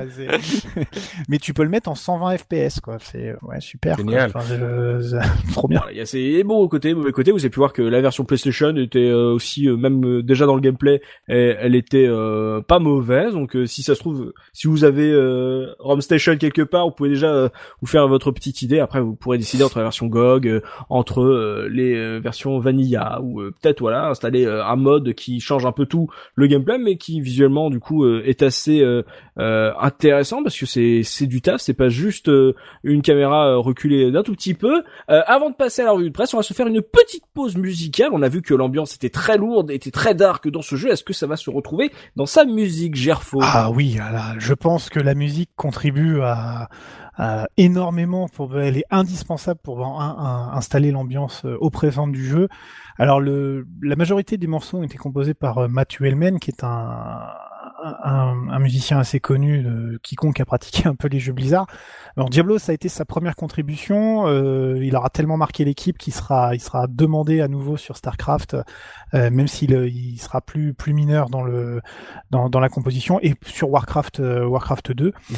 Euh, il y a une excellente interview. Je pense que le mieux, si vous voulez savoir ce que pense Matthew Hellman de sa composition de Diablo chez Gamecult, on mettra le on mettra le lien, je pense, dans le dans l'article parce qu'il y a il y a plein de choses où il explique comment sa famille, euh, comment dans sa famille de musiciens, ça, ça a forgé ses goûts, de qui il s'est inspiré pour composer la musique légendaire de Tristram, quel, quel est le matériel euh, très spécifique qui lui a permis de créer des objets euh, musicaux assez euh, assez assez novateurs. Mm il cite en fait le, le, le côté absolument pas confiant en lui quand il est allé proposer le, les morceaux et où tout le monde est sorti bouche bée en disant qu'il avait euh, qu'il avait fait un travail extraordinaire. C'est toujours euh, toujours sympa de voir comment des, des, des, compositeurs qui laissent une trace aussi indélébile dans l'histoire du jeu vidéo euh, ont créé ça un peu par hasard avec un peu de chance finalement et c'est c'est quand même c'est quand même assez cool. La BO est assez courte, elle fait une quarantaine de minutes parce qu'en fait il y a un point je pense qui est très important, c'est qu'on l'entend on l'entend énormément puisque c'est un morceau par bloc de bloc de niveau. Donc les quatre premiers niveaux vont avoir la même musique, les quatre suivants une deuxième plage, les quatre suivants une troisième, et donc euh, on se retrouve avec euh, six ou sept morceaux, pas plus. Moi je vous ai choisi le tout premier morceau du jeu, pas la, pas Tristram, mais le tout premier morceau dans le donjon. C'est ça reste oh, mon préféré. T'aurais pu prendre Tristram quand même. Hein, ouais, mais Tristram, tout le monde la connaît. Je veux dire, c'est euh, tellement, c'est la, c'est la plus calme. Il faut mettre un peu d'ambiance, un peu mm. un peu délétère dans ce dans ce dans ce point-là. Un petit côté, un petit côté ville fantôme du Far West, je trouve Tristram en termes de musique. je m'attendais pas à un truc comme ça. Et c'est vrai que je la connaissais euh, sans avoir fait le jeu. Mais par le contraste, euh, par le contraste en fait des autres musiques du jeu, elle est très posée et très calme. Mais c'est vrai qu'elle est mm. déjà un petit peu. Euh... Moi, je la trouve angoissante quand même. Ah moi, je, moi, je t'es pas, t'es pas sûr. Mais moi, moi, moi, mm. je trouve qu'elle est très rassurante. Mais parce que j'ai le contraste de toutes les autres musiques du jeu qui sont oh, dès la première, il y a des compositions avec des voix qui crient, des des des des, des, sons déformés, des cris d'angoisse, des presque d'appel au secours qui sont. Oh, T'as presque des des pleurs de bébé. Ça me rappelle un peu les musiques de Doom 3, un peu où il y avait du, il y avait un peu de, de, de, de trucs comme ça aussi. C'est ah, hmm. mais moi je les adore. Hein, tu nous as pas fait l'émission du boucher euh, d'ailleurs, Gerfo. Je demande une imitation du boucher. Pardon. Euh, voilà, c'est fait. Comme ça, on n'en parle plus. Mais non, mais il y en a plein. Euh, il y en a plein dans le jeu. Mais euh, non, non, c'est c'est euh, c'est une musique qui est très très oppressante, mais qui en plus accompagne le, le, la descente dans la, la, plongée dans l'enfer. Parce que la première, elle est elle est mystérieuse. La deuxième, elle est déjà un peu plus. Hmm, mais qu'est-ce qui se passe ici? Je suis surpris. Et surtout, elle est composée toujours de motifs très courts. Elle dure, euh, en fait, ça va être des pistes de 3-4 minutes, mais qui à l'intérieur vont avoir euh, des, des, des éléments de 35 35 euh, secondes, une minute 20, tu vois. Et donc du mmh. coup, elles vont se répéter énormément et ça va finir par s'ancrer dans ta tête. et il y, a, y a un point, enfin je sais dans la musique des, des grottes où il y a la lave, il y a un élément où la, la, tout est dissonant. Et tu sais, c'est de la musique qui moi me rappelle un peu les quelques expérimentations de Pink Floyd ou de groupes comme Enigma dans les années 90 qui faisaient aussi des trucs dans ce genre-là, mmh. où tu sens l'électro, le clavier derrière qui veut, qui veut tester, voir un peu jusqu'où on peut aller, et qui d'un seul coup, clac, te, t'emporte avec lui quoi. je, je digresse, c'est ma, ma façon d'interpréter la musique parce que je n'ai aucune culture musicale et aucun vocabulaire musical, mais moi, j'écoute toujours Diablo aujourd'hui. Ça me, ça m'aide beaucoup à travailler. bosser avec la musique de Diablo. Je sais, je sais, c'est très étrange, mais j'adore la musique sans parole pour bosser. Je trouve ça super. Et la musique. Quand je veux faire la sieste, un petit verre de Salvetta, la musique de Diablo, ah, je me sens bien. Et ben moi, moi je trouve ça, moi je trouve ça super pour s'isoler et pour se concentrer parce que c'est, non non mais je sais que ça, je sais que ça fait rire, mais, moi j'adore. Pour, pour rappel, hein, euh, Gerfo a joué à Wind Walker dans une grotte, enfin dans une cave euh, sombre. Donc euh, il a, ouais, on n'a pas la même euh, notion du plaisir, de la, de la tranquillité. Quand je travaille, je me détends, j'adore éventrer un ou deux chats avant de... entendre des cris d'alerte, des, des pleurs des bébés qui Je vais finir par avoir des problèmes en fait un jour à raconter ma vie comme ça. C'est des choses que je, dont je devrais pas parler. Hein. tu fais quoi dans la vie? T'es bourreau ou t'es euh... euh, euh je, je, je, dirais rien. Alors juste avant de, de lancer euh, le choix musical de Gerfo euh, et lui demander un nouveau, une nouvelle imitation juste avant de, voilà, juste pour le kiff. Quand même, maintenant qu'on a quand même deux musicos dans la case, donc Goebbels et Oli, juste votre avis là sur ce qu'a dit Gerfo. Gerfo a dit qu'il n'avait pas de culture musicale. vous, un petit point là-dessus. Qu'est-ce qui vous a, ça vous a marqué Vous la trouvez intéressante cette BO ou pas bien ou nul ou juste extraordinaire? Moi, j'aime beaucoup le, bah, notamment le, le, thème de Tristram qui est, qui est iconique maintenant, mais c'est, c'est, on peut pas vraiment parler euh, forcément de musique parce que c'est pas des trucs que tu vas siffloter euh, en te baladant, en allant chercher. C'est pas un truc que tu feras en vidéo? Euh, voilà, ouais, pas forcément. non, c'est parce que c'est, c'est pas, c'est pas des thèmes. si, si quelqu'un te demande de siffloter la musique de Tristram, tu vas faire des, des trucs comme ça. c'est pas, c'est pas quelque chose que tu vas, dont tu vas souvenir, que tu vas pouvoir refaire comme ça. Mais elles se distinguent par leur qualité justement euh, sonore. C'est des, c'est des nappes, c'est des trames, des motifs qui se répètent comme a dit Gerfo, et, euh, et ça marche super bien pour un jeu comme Diablo. donc toi, ça t'a plu, Goballs Toi, t'en as pensé quoi cette musique? Ouais, bah moi je suis assez d'accord avec euh, avec Oli. Mhm. dans le sens où c'est plus, plus plus que de la musique à proprement parler, c'est bah, c'est un enchevêtrement de sons, une vraiment une ambiance sonore qui est qui est, qui est présenté euh, dans, dans, Diablo, mis à part donc euh, la musique de Tristram. Mhm. Donc je, voilà, tout a été dit en fait. Ouais, je crois que la conséquence logique d'une bande son comme ça, c'est un, c'est les euh, ce qui se faisait pour Red Dead Redemption, où c'est des, des petits motifs qui apparaissent, qui est un peu plus dynamique dans ce cas-là, mais qui qui ajoute juste une couleur sonore et un fond euh, au visuel, euh, visuel à l'écran. Ok, ça rajoute de la couleur sonore comme euh, Oli nous l'a dit. Donc Gerfo, quel est le nom de la musique que tu veux nous faire écouter et pour le kiff, voilà, nous refais-nous une imitation, celle de ton choix, celle que tu sais faire le mieux, tu vois. Euh, alors on va écouter tranquillement le thème donjon. J'hésite pour l'imitation. Je pourrais vous faire le guerrier qui a plus de place dans son inventaire ou la sorcière qui, qui, qui vous demande comment ça va. Je sais pas. On dirait le mec qui connaît de vieilles blagues. le Guy Montagnier de Diablo, c'est moi. Ah, il y a le roi squelette quand tu arrives dans son euh, son repère aussi. Ah celui-là je sais pas le faire. Celui-là je sais pas le faire. C'est c'est pas le Non mais j'aime beaucoup. Il y, a, euh, la sorcière. Tous les PNJ ont des ont des punchlines. Ah ouais non non. Euh, What needs you my friend? Ça c'est Pépin. welcome master. Welcome to the tavern of the rising sun. Ça c'est le l'aubergiste qui sert à rien à part quand tu lui rapportes son son son son enseigne. Ou alors tu as tu as la sorcière qui te fait alors là, j'ai pas la voix féminine, donc du coup ça va pas le faire, mais déjà que ça le faisait pas avant, mais je merci de pas l'avoir dit. euh, c'est euh, I sense a soul or search an answer. Tu vois, un truc, euh, on comprend rien à ce qui est dit. Quoi. Enfin, je veux dire, c'est moi quand j'étais gamin, je fais bla bla bla bla bla bla bla. tu vois, c'est c'est ça que j'entendais quoi. C'est. Ou alors pareil, mais même le guerrier, il te, tu sais, il te dit qu'il a pas de place dans son inventaire. Qu'est-ce qu'il fait? Il dit I gotta pawn some of this stuff quoi pawn? Ah oui pawn comme euh, mettre au mettre au mont de piété quoi tu vois c'est ça qu'il est en train de te dire c'est euh, euh, la fille elle est là elle te dit I have no room bah oui que je peux pas ranger mes chaussures quoi enfin voilà vous avez plus maintenant voilà. non non mais c'est bon maintenant on peut faire hein, ça, parce qu'on peut faire des samples maintenant ouais tu vois maintenant j'ai des samples de toi. Donc on va pouvoir les pour ceux voilà pour ceux qui sont obligés et qui peuvent bidouiller pour ajouter un mode Gerfo sur Diablo 1 et changer les voix oh mon dieu oh mon dieu. Voilà dans les pires idées, les mauvaises idées, c'est celle-là. On va s'écouter la sélection de notre GRFO. On se retrouve tout de suite après pour la revue de presse de Subikun. À tout de suite.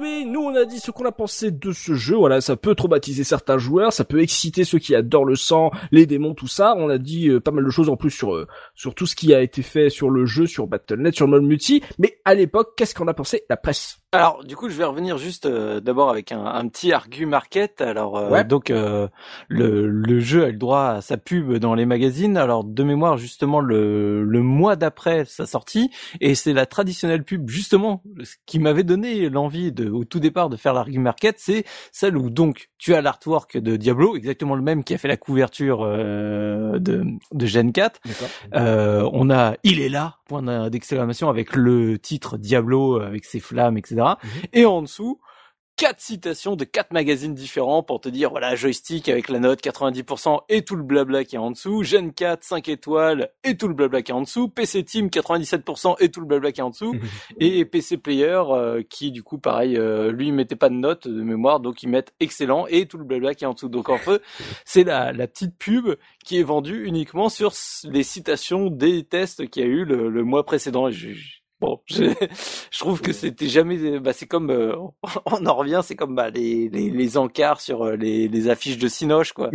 et, et, et, et, plus ça va avec le temps, et pire c'est parce que autant à l'époque, c'est tu citais des journalistes, et heureusement que Twitter n'était pas encore là, parce que bah, Diablo aujourd'hui sortirait sous le même format, ce serait bah, justement euh, Gerfo sur Twitter qui a excité Diablo 3, euh, excellent dans son, et, et on met pas trois petits points parce qu'en fait ça se trouve c'était négatif derrière, ou, ou ce genre de choses. Donc mmh. voilà, on avait la petite, euh, mais en, là, franchement la pub elle donne quand même envie, hein, parce que Startwork de Diablo et euh, enfin c'est juste sublime, hein, donc euh, forcément ça marque. Hein. T es, t es, voilà. Et du coup t'as quand même un petit truc avec accès direct au serveur gratuit de Blizzard, Battle.net, Battle avec multi 4 joueurs bien affiché en gros quand même, parce que bah finalement, même si on a eu tous quasiment que des expériences solo, mmh. bah c'était très mis en avant le fait que bah c'était un jeu qui était là pour faire du multijoueur et surtout bah, pour lancer vraiment le service Battle.net.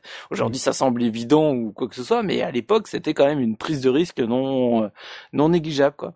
Mmh. Donc voilà, donc pour la l'argu market. Après, alors du coup pour les tests, j'ai repris donc euh, alors j'ai à peu près tout. Donc, euh, c'est-à-dire que vous allez euh, retrouver dans la revue de presse les tests donc du, du jeu sur PC, de son add-on et des versions euh, PlayStation. Mm -hmm. Je m'étendrai pas trop sur l'add-on et version PlayStation parce que du coup ça, sinon ça va devenir trop fat. Euh, du coup, pour la revue de presse, donc chez nous, on a eu le test chez Joystick et Gen 4, hein, bah, les deux magazines de l'époque euh, PCiste et qui sont faciles à, à retrouver. Euh, on a bien vu PC Team avait aussi mis une très bonne note, mais j'ai j'ai le mois d'avant ou le mois d'après après, j'ai pile pas le bon mois. Euh, le jeu chez Game Ranking, donc il est noté à 89% euh, sur 15 critiques, et c'est là où c'est marrant parce que pour la première fois chez Metacritic, il est à 94, c'est-à-dire 5 points d'écart qui est très rare. Euh, habituellement, c'est toujours quasiment le même chiffre euh, arrondi. Et là, donc sur 12 critiques. Donc, des notes tout à fait euh, correctes. Mm -hmm. On se retrouve donc chez Joystick un texte, un test par euh, Moulinex, du coup, qui lui a mis, donc il y avait toujours, euh, il y a deux notes, 88% d'intérêt quand tu es en solo et 90% d'intérêt quand tu joues en réseau. Mmh. Donc c'est un test qui est euh, de taille assez conséquente, on va dire, puisque du coup il était sur euh, six pages de mémoire, au moins, à minima. Je vais même les recompter, donc une, deux, trois, quatre, ah non, c'est 5 et un gros, un gros artwork. D'accord. Toujours le même. Hein. Il, il, a été recyclé à toutes les sauces. J'aime beaucoup le, le premier texte de, qui est écrit en plus gros pour introduire le, le test. Donc il a eu un méga star joystick. On s'était imaginé des tas de trucs sur Diablo et au final, voilà un jeu simple, clair et lumineux, simplement parfait parce que parfaitement simple. Et c'est et ça, c'est la grande classe. Lumineux. Euh, lumineux, oui, lumineux. Clair et lumineux. T'étais encore plus. Euh... Mais j'aimais beaucoup cette intro dans le sens euh, dire voilà, c'est un jeu où certes, même pour son époque, euh, c'est ce qu'on a dit, c'est en gros et ce de, de quoi il parle pendant tout le début du, du test, c'est un jeu qui est très épuré dans justement sa volonté euh, RPG ou autre, dans le but vraiment mmh. d'être un gameplay pur et dur. Et du coup, c'est vraiment ce qui est euh, remis en avant justement bah, dans tout le début du test, avec euh, Donc du coup, ce qui est, ce qui est cité, c'est en gros son concept s'explique en 30 secondes mais il tiendra ses adeptes en haleine pendant des heures. Mhm. On va alors très rigolo et, ça c'est typiquement de l'époque, j'adore. Juste derrière donc euh, ce, ce, ce, petit cette petite introduction, on va te parler de l'installation du jeu. Bah oui, parce qu'à l'époque, des fois les installations ça, ça se passait pas aussi simplement que ça et du coup là on est euh, dans l'ère euh, de Windows 95 et du coup on te dit quelle magnifique installation exemplaire du jeu avec possibilité d'installation sur deux postes différents avec un seul CD pour pouvoir jouer en réseau local. Euh, on te dit voilà que ça passe crème sur WiiWi 95. Il l'appelle WiiWi 95 euh, Windows. Donc voilà, j'ai trouvé ça génial de dire, hey, installation euh, au top. Toi, t'es aujourd'hui, tu dis bah non, bah je, je prends, je clique Steam, installe et puis bah ça, je me pose pas de questions. Après, on revient donc bah, sur le, le descriptif du jeu, les trois classes, mhm. le, le mode en réseau, parce que forcément, on va beaucoup parler du, du mode réseau parce que bah, c'est une vraie nouveauté pour l'époque. Mhm. On te parle très brièvement du, du scénario. Alors, on te dit bah clairement que le, le scénario ça vole pas très haut, hein, n'est pas Tolkien ou euh, Morcock qui veut, hein, qui, est cité dans, dans le dans le test. Mais du coup, on va te dire que voilà, dès que tu lances une partie, la première chose qui frappe, c'est la musique de Tristram. C'est dès que t'arrives, ça c'est écrit, hein, c'est tu lances une partie, c'est la musique euh, te, te marque avant même de, de, commencer à jouer. Alors en gros, après il continue un peu bah, sur ses impressions générales sur le sur sur le jeu où il va dire voilà graphiquement qu'est-ce que c'est beau. On va te parler un peu des, du village et des, des PNJ. On te parle de quelques petits défauts du jeu, mais rien de rien de vraiment marquant, mmh. voilà. Mmh. Et euh, du coup, on, juste derrière, on te parle du tout justement le hasard qui gouverne le jeu, mmh. avec bah, que ce soit les stats perso, mais surtout la surprise de découvrir l'ensemble des niveaux générés aléatoirement, même si une fois que du coup c'est euh, c'est lancé, du coup tout est figé, mais on te dit voilà, malgré cette part aléatoire, tout est parfaitement équilibré. Bon, je pense que Gerfo euh, vous aura démontré que c'était pas forcément le cas, mais en tout cas à l'époque ils avaient ressorti un vrai sentiment de voilà d'équilibre, de quoi que quoi qu'il se passe quand tu relances ta partie, euh, tout se tout se met euh, magnifiquement. Et donc on disait voilà c'est c'est génial comme jeu parce que ça te permet de le, le la replay et est explosé. En fait, finalement, mhm. chaque partie est totalement différente. Je pourrais rejouer à mon jeu autant de fois que j'ai envie. Donc, ils trouvent ça fantastique. On te fait quelques comparaisons avec bah, forcément les grands jeux de l'époque comme Daggerfall ou, ou ce genre de euh, d'œuvres. Alors, c'est marrant parce que chez Joystick, il y a vraiment quasiment pas d'autres jeux qui sont cités à part Daggerfall, euh, même pas de de Rogue, bah, pour finalement parler des roguelikes, hein, parce que bah il y avait quand même Rogue au tout début. Mhm. Bah j'ai été surpris, c'est plus chez Gen 4. On va te donc, te parler de la collecte des objets, euh, en gros le, le nerf de la guerre du jeu. Il y a une interview de Blizzard sur le côté qui est très sympa, mhm. je vous invite à lire, qui donne plein de petits détails qui sont euh, bah tu sais avec la perspective d'aujourd'hui qui qui font euh, qui, qui, sont agréables qui font sourire bien sûr on te parle des, des donjons et surtout de la mhm. beauté du jeu bah, à chaque à chaque niveau enfin à chaque j'allais dire paire, euh, chaque, comment on dit pour quatre, chaque groupe de quatre euh, stages que, que tu avances. Quatuor. Et voilà, quatuor, exactement. Mhm. Et du coup, le seul, euh, au gros défaut, vraiment cité gros défaut qui a gêné le, le, le testeur, c'est la sauvegarde unique. Ah ouais? Et où il dit encore pire finalement en réseau, puisque finalement la save ne se fait qu'en ville et plus dans les donjons. Donc du coup là c'est vraiment le point il fait oh, quand même les gars une seule save euh, c'est ça c'est c'est c'est pas cool quoi. Ça ça l'a vraiment euh, ça l'a vraiment pas plu quoi. Donc après bah voilà pour terminer le test comme j'ai dit très bonne note euh, technique design intérêt tout est bon. En gros en plus tu as simplicité du concept graphisme fin et de bon goût musique superbe le réseau et du coup, les points négatifs, une seule sauvegarde et temps de chargement entre les niveaux. Parce que du coup, bon, euh, j'ai pas réagi tout à l'heure, mais il semblerait qu'à l'époque, même sur les bonnes bécanes, ça me prenait quand même un temps non négligeable parce que donc chez chez hum, joystick, donc il disait que ça pouvait prendre du temps. Chez Gen 4, il disait d'aller faire un café entre deux euh, entre deux niveaux. Donc je pense que contrairement à nos souvenirs qui ont tendance un peu euh, des fois à HDiser, je pense que nos souvenirs ont aussi tendance un peu à lisser le temps que des fois les, les temps de chargement pouvait être. Euh... donc voilà. Alors, on voit qu'il y avait une attente hein, dans le début de ton test. Tu vois que le jeu n'est pas sorti de nulle part, que ils en attendaient quelque chose, ils avaient hâte d'y jouer, donc euh, ils, ils, ils, attendaient un peu ce, ce nouveau jeu Blizzard en tout cas. Ouais. Et ça n'a pas déçu. Ça n'a pas déçu. Et donc après le test chez Gen 4, euh, qui a eu donc euh, 5 étoiles, je pense la note maximum de mémoire qui, qui mettait euh, à l'époque, un test euh, donc par Eric Ernaud. Test que j'ai trouvé d'une euh, d'une grande surprise. Donc au début j'ai noté ah première page de l'escroc ça faisait longtemps. Et après j'ai lu la deuxième page j'ai fait merde deuxième page de l'escroc ça commence à faire beaucoup etc. En fait il a écrit euh, son test comme un peu une une un mix entre de l'humour, son expérience, euh, mais sans décrire le jeu, tu euh, presque les, les sentiments qu'il a ressentis sur le jeu, et euh, au bout d'un moment, il finit quand même par parler un peu de. Mais c'est surprenant. J'étais perdu. Je, je savais pas où il voulait en venir. Ça oscille entre les blagues de mauvais goût et, et finalement, on revient sur des éléments beaucoup plus concrets et intéressant pour un test, c'est-à-dire pas juste s'attacher sur euh, bon bah il y a tant de stages machin et compagnie, tu sais, à vraiment presque plus parler du game flow, de comment euh, le justement la, la quête des des items, le comment tu descends au fur et à mesure des stages, là ça en gros il parle de la quête de puissance et euh, enfin non la quête de pouvoir. Et moi je le transcris au papier par le sentiment de puissance comme comme, comme on l'aime bien chez la case.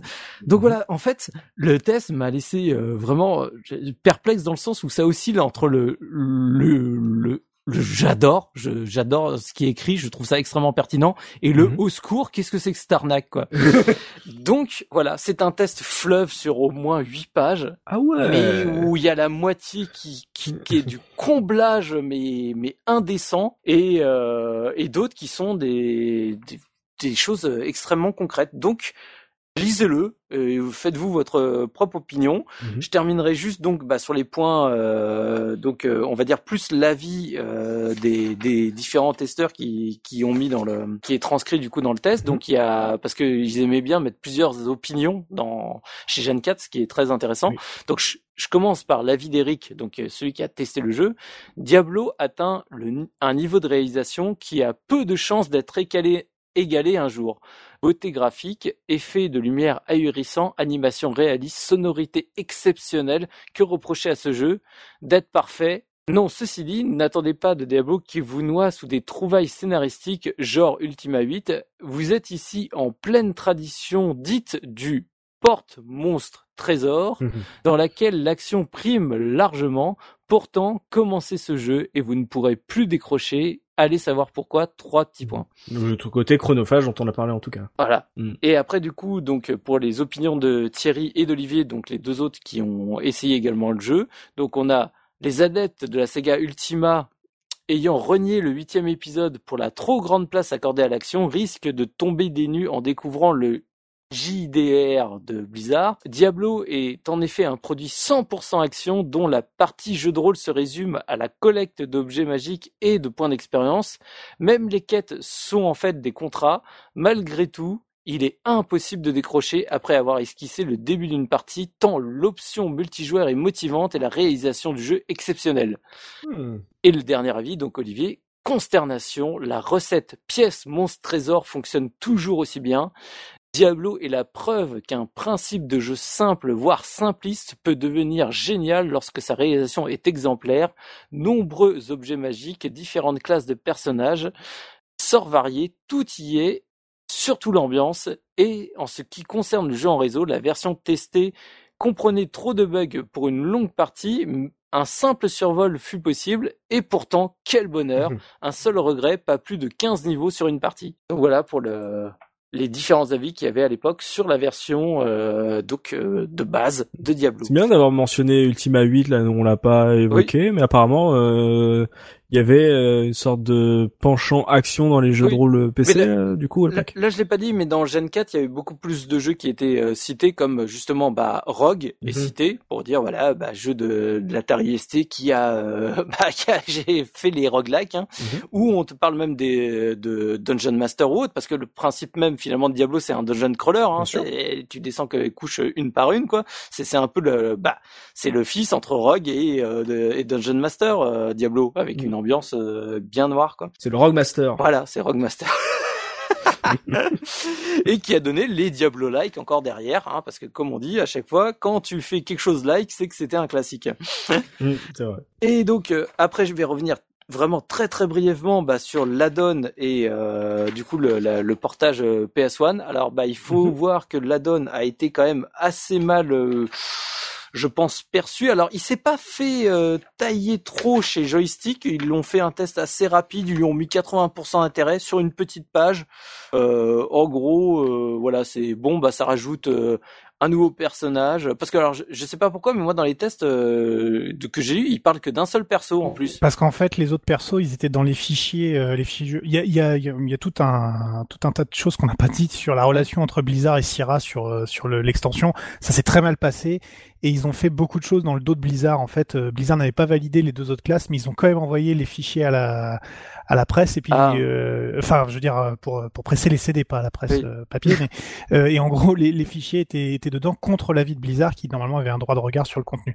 C'est c'est une très mauvaise histoire. Il faut il faut lire un peu les les tout ce qui s'est passé, les choix artistiques ont été refusés, le, le, le contenu coupé. Enfin, il y a voilà. Donc les, il y a une classe officielle, il y a deux classes cachées dans les fichiers du jeu qu'on peut réactiver. Ouais, parce que quand vous parliez tout à l'heure, je comprenais pas parce que ayant pas fait Hellfire, Mm. forcément, vu que j'ai pas terminé déjà. y il y a le barde aussi qu'on n'a pas évoqué. Ouais. Il y a le barde, le moine et le barbare en fait dans le dans D'accord. Et donc, euh, bah moi, j'ai que le moine dans dans les tests. C'est- la Mm. classe Ouais. officielle donc. C'est ça. Ça. Ok.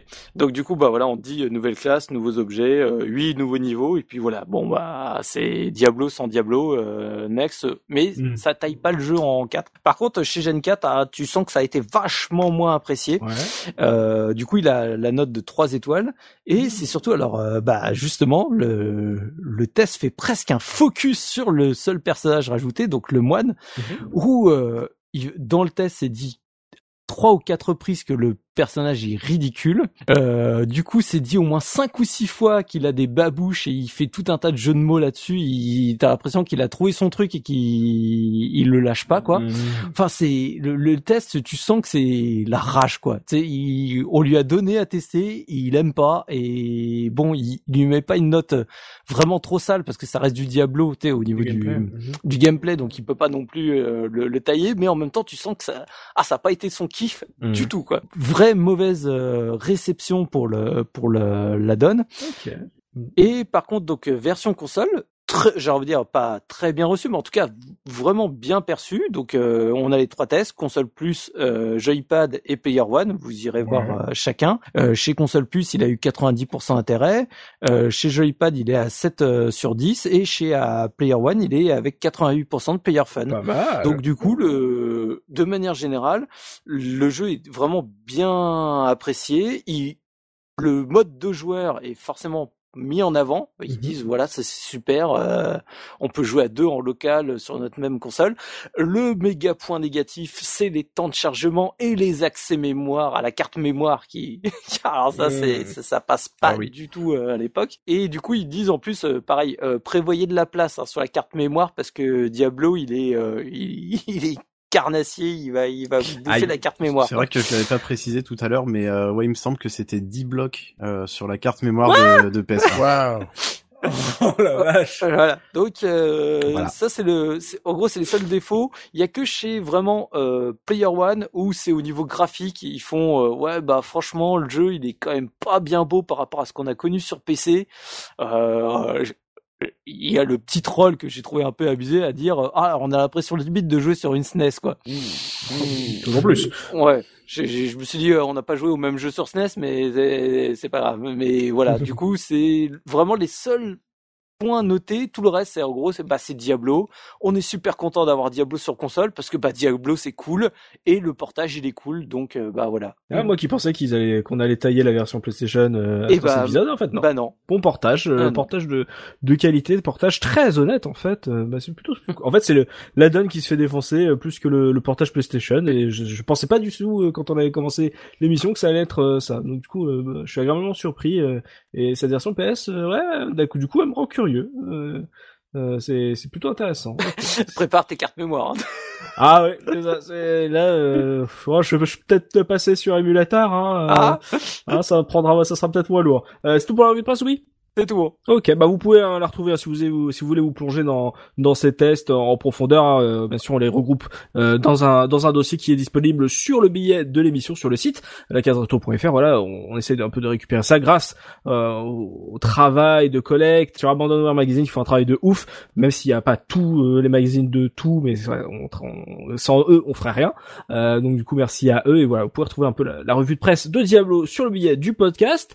On va passer aux anecdotes avec GoBalls, hein, GoBalls qui prend un peu toutes les rubriques, voilà, qui, qui se qui se teste, qui s'essaye, euh, voilà, pour sa première histoire de voilà les anecdotes, histoire de voir si on a oublié quelque chose sur ce jeu, des, des petits trucs croustillants, des, des petits secrets. Euh, j'imagine que sur un jeu PC il doit en avoir quelques-uns. Qu'est-ce que tu as trouvé? Qu'est-ce que tu as envie de nous proposer en anecdote, GoBalls euh, Alors je vais trouver euh, trois quatre anecdotes, euh, mhm. mais finalement je pense que je vais en retenir que que deux. D'accord. alors la première c'est alors elles sont toutes, moi je les trouve toutes très très marrantes, elles sont assez connues. Mhm. Mais euh, mais je vais en parler quand même parce qu'elles veulent elles valent quand même le détour. Euh, la première c'est euh, à propos du menu. donc quand vous insérez le CD de Diablo dans votre ordinateur, vous avez donc un écran qui s'affiche et qui vous dit installer le jeu, lisez la documentation, etc. Mhm.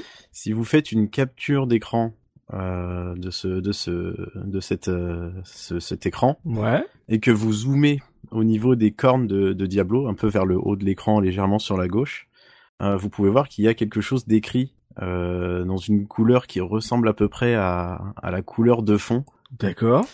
Et en fait, euh, si donc si, si, si vous zoomez vraiment beaucoup et que vous faites bien attention, vous pouvez lire sur sur le fond de l'image euh, Nathalie Portman Rocks. Ah oui, d'accord, c'est là ce truc. Qui pourrait être traduit donc comme euh, Nathalie Portman est géniale ou est super ou est ouais, elle déchire. Ce qu'on veut, elle déchire. Et c'est à côté où il y a le bail euh, Ward. Et voilà, juste un petit peu sur la. Ah, mais je connaissais, j'ai jamais joué au jeu et je connaissais ce, ce c'est, c'est un peu comme euh, Leroy Jenkins, hein, tout ce qui est, toutes les petits mèmes de phrases de de Blizzard, effectivement, mais quand on joue pas au jeu, on a entendu parler. C'était donc ça, c'était sur le menu. Nathalie Portman et, euh, le, donc le message euh, Warcraft 2, donc c'était Buy War 2, donc euh, acheter War 2, Warcraft 2, donc qui était sorti quelques années avant euh, avant Diablo, bah, bah, avant Diablo. Mmh, ah, ah, je savais pas que c'était dans le menu, enfin dans l'écran. Alors ce qui est ce qui est marrant pour l'histoire de Nathalie Portman, c'est que à l'époque de Diablo, elle devait avoir 15-16 ans, un truc comme ça. Mmh.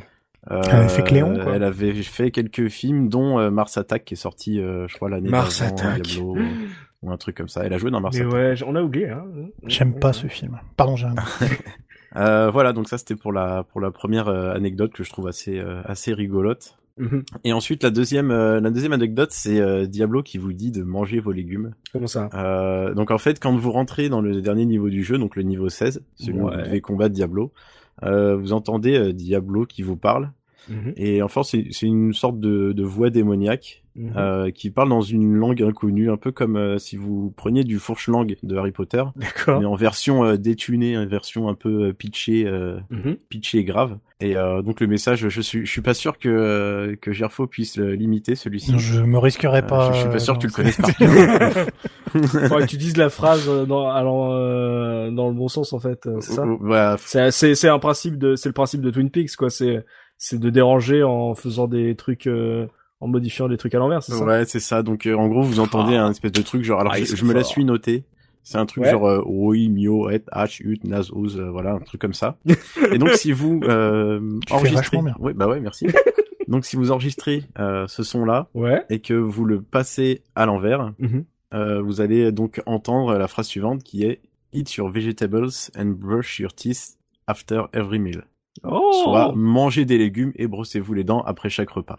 Voilà, donc je trouve ça, je trouve ça sympa. Il est sympa ce Diablo, il pense aux enfants. En découpant les autres. oui, voilà, ouais, on découpe quelques-uns, mais voilà. Oui, entre autres. certaines règles à ne pas oublier. Ah, c'est un bel historique ça. Voilà, mm. donc euh, je trouve ça, je trouve ça assez rigolo. D'accord. Bah, en, en, termes de speedrun, t'avais, t'as, as pu noter des, des temps euh, parce que j'imagine que comme il y a du du, du refresh, enfin comme il y a de l'aléatoire, euh, du coup j'imagine parce que moi j'ai j'ai rien compris, j'ai tapé speedrun euh, ce matin pour regarder euh, pour voir un run rapide, j'ai vu 3 minutes. Ouais. Ah, ouais, c'est ça, il y a une run sur Speed Demo Archive qui traîne mm. euh, qui mm. donc finit donc c'est un joueur polonais qui s'appelle Grubo mm. et qui finit le jeu en 3 minutes 12.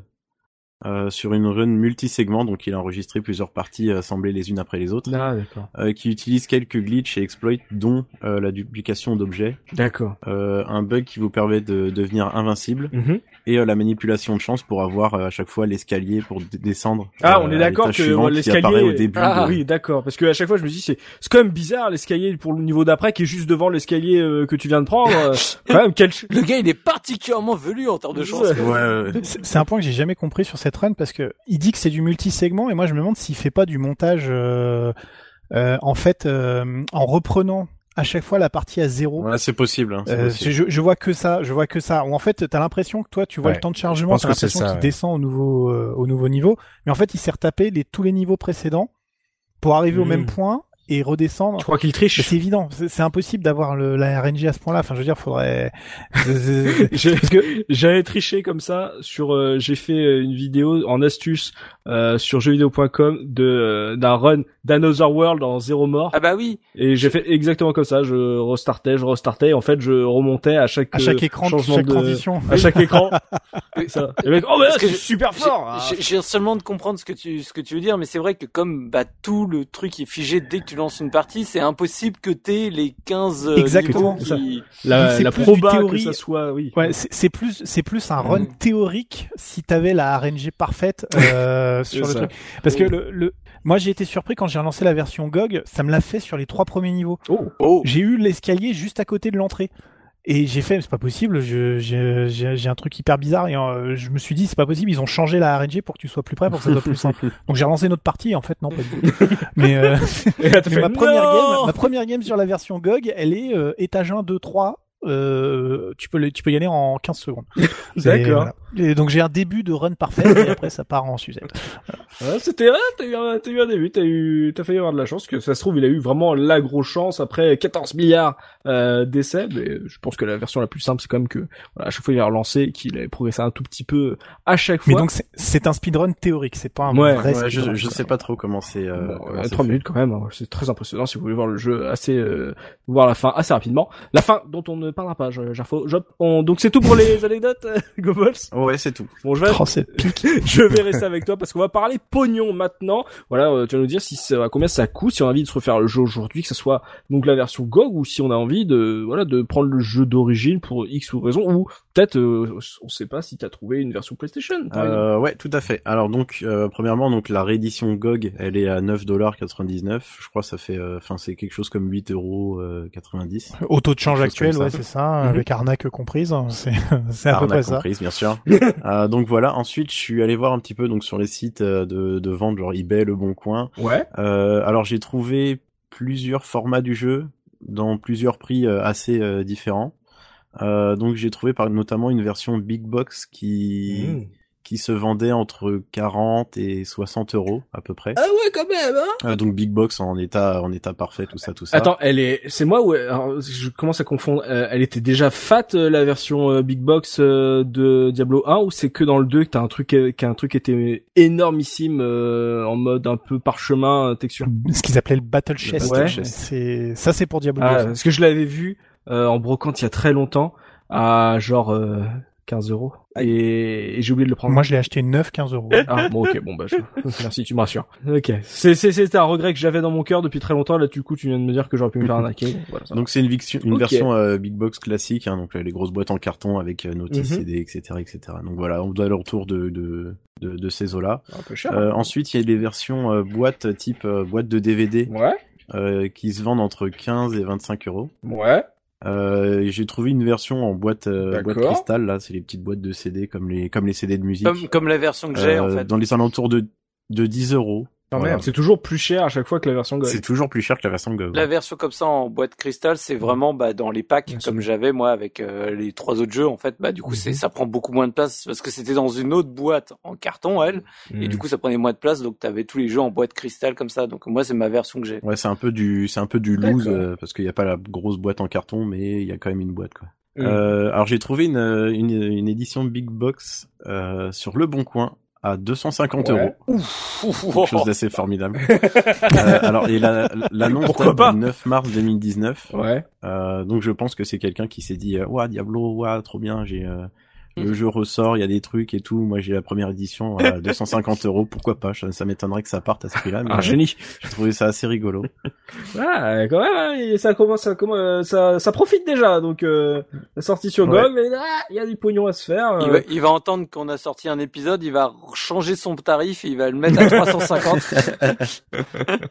Euh, sur PS1, j'ai Euh, trouvé euh, des jeux qui partaient entre 30 et 35 Eh, euros. mais quand même, Donc hein. ça reste, ça reste relativement cher. Ah Après, ouais. après, ça dépend aussi de l'état du, du jeu, je sais pas trop. La cote est un peu élevée, hein. Et euh, j'ai aussi vu des Hellfire, Ouais. euh, dont un dans un piteux état qui était vendu 15 euros. Oh là Et là. un autre qui a 30 euros. Eh, Donc je suis ça surpris. reste relativement cher. C'est bizarre, hein, d'habitude les jeux PC euh, ça vaut pas grand chose. En plus, euh, il est million seller euh, Diablo, c'est pas comme si euh, Ouais. il, il avait pas marché, qu'il y avait très peu d'exemplaires sur sur le sur- dans- à disposition. Euh, là, euh, je suis surpris d'avoir des cotes aussi élevées. Peut-être que la ressortie en démat euh, confortable va faire rebaisser certaines euh, versions. Euh, qui n'ont pas du coup lieu d'être, euh, enfin lieu d'être aussi cher. Euh, je sais pas, mais euh, je suis surpris des, des chiffres que tu, tu annonces. Je pensais bien plus bas moi. ce. Bah, étrangement, c'est plus Diablo 2 qu'on trouve euh, pour une bouchée de pain, quoi. Ah Mais Diablo 2, il s'est vendu pendant presque 15 ans. Je veux dire, il y avait une époque, Mmh, t'allais dans ouais, n'importe oui. quel supermarché, t'avais encore le Battle Chess Diablo 2, euh, Mm, 15 ouais, euros, quoi. Tu fais, mais euh, pourquoi? Je l'ai, Donc, coup, Ça des- vend. je l'ai trouvé en brocante en 15 formats différents, le, le. Diablo 2, là, c'est, on le trouve toujours très facilement.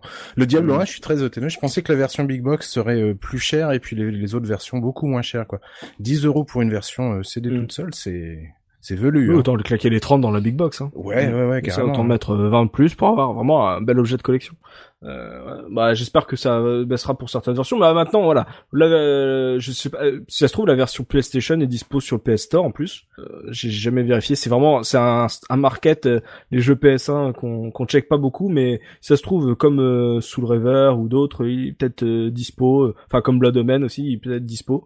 Faudrait, faudrait checker ça. mais en tout cas, maintenant que vous pouvez jouer sur GOG, même si on a dit que voilà, tu peux y jouer en HD, mais que le, le jeu reste euh, avec une caméra très très proche des personnages, qui peut peut-être dérouter certains qui avaient d'autres attentes, mais maintenant, maintenant qu'il est dispo, tout le monde peut en profiter euh, très facilement. En plus, c'est sans DRM, il y a pas le multi. Enfin si, maintenant il y a du peer-to-peer. Alors il y a deux, Il il y y a deux modes ouais, ouais. différents. Si tu veux jouer sur Battle.net, t'es obligé de jouer sur, de jouer sur la version euh, de l'époque, À l'ancienne, ouais. Mhm. l'ancienne. Par contre, sur la nouvelle, t'as que la connexion LAN. D'accord. Ça tourne encore Battle.net euh, de l'époque sur euh, Diablo 1 Diablo 1, il- je suis allé vérifier ce matin même, il y avait encore 50 personnes connectées non. qui jouaient à Diablo 1. C'est pas vrai. Oh. C'est, je te jure que c'est vrai. Je te jure Euh, c'est quand, vrai. quand on avait fait la, notre partie Diablo 2, il y avait déjà pas mal, il y avait Et encore pas Diablo mal de 2, monde du dessus. coup, ça m'a donné envie, je l'ai réinstallé exprès pour pouvoir aller vérifier. Et il y avait encore des lobbies complets, des ball runs qui tournaient. Ah, Euh, non, c'est. Diablo 2, c'est, c'est impressionnant. Après, euh, sur Diablo 2, il y a plus de jeux, de gens qui jouent en version modée, donc forcément, ça, Mhm. Ah, mon, mon père a joué à Diablo 2 euh, de, de sa sortie jusqu'à la sortie de Diablo 3 quasiment hein, sans interruption. Ah ouais. mon, mon père, y un y jeu a- très y a- il y a familial. vraiment des tauliers. euh.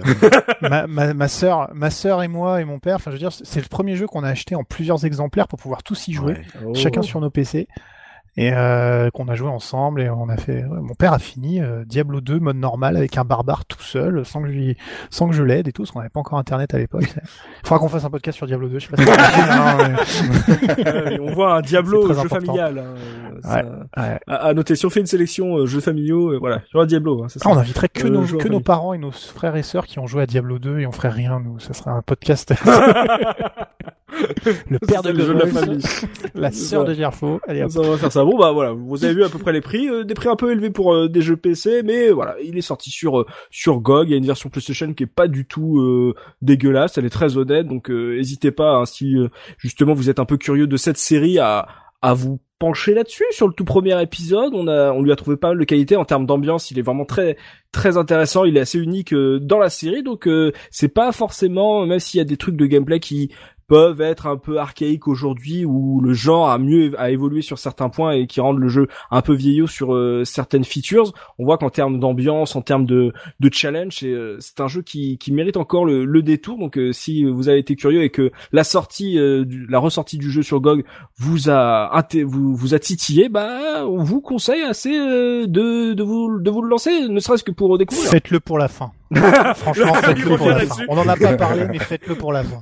Ça vaut vraiment le coup. Voilà, voilà, il nous tease. Donc c'est là-dessus que va se terminer ce podcast consacré à Diablo. Et vous pouvez bien sûr poursuivre la discussion avec nous dans les commentaires sur la retro.fr. On vous y attend. Allez spoiler la fin euh, dans le dans le respect, hein, bien sûr. Hein. Mettez le mettez le bail spoiler.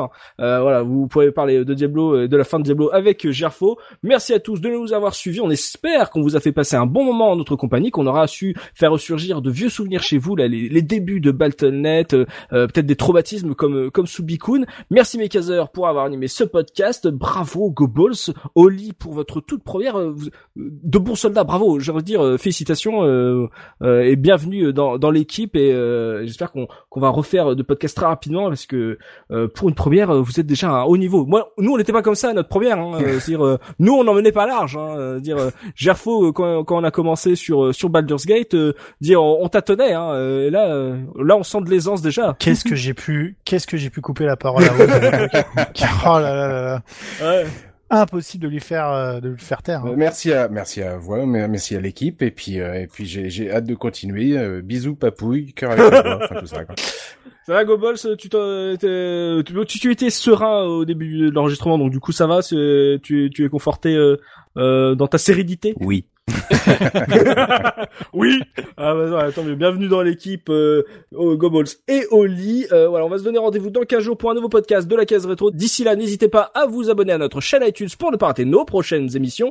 Et si vous avez apprécié ce podcast, pensez à nous laisser un petit mot, ça nous fait toujours plaisir. Je les transmets euh, au reste de l'équipe euh, tous les messages que vous nous envoyez. Et d'ici là, n'oubliez pas notre slogan, le rétro gaming est l'avenir des consoles next gen. Salut, salut. Salut. Salut. Bisous. Hello, my friend. Stay a while and listen. oh, c'est tellement parfait.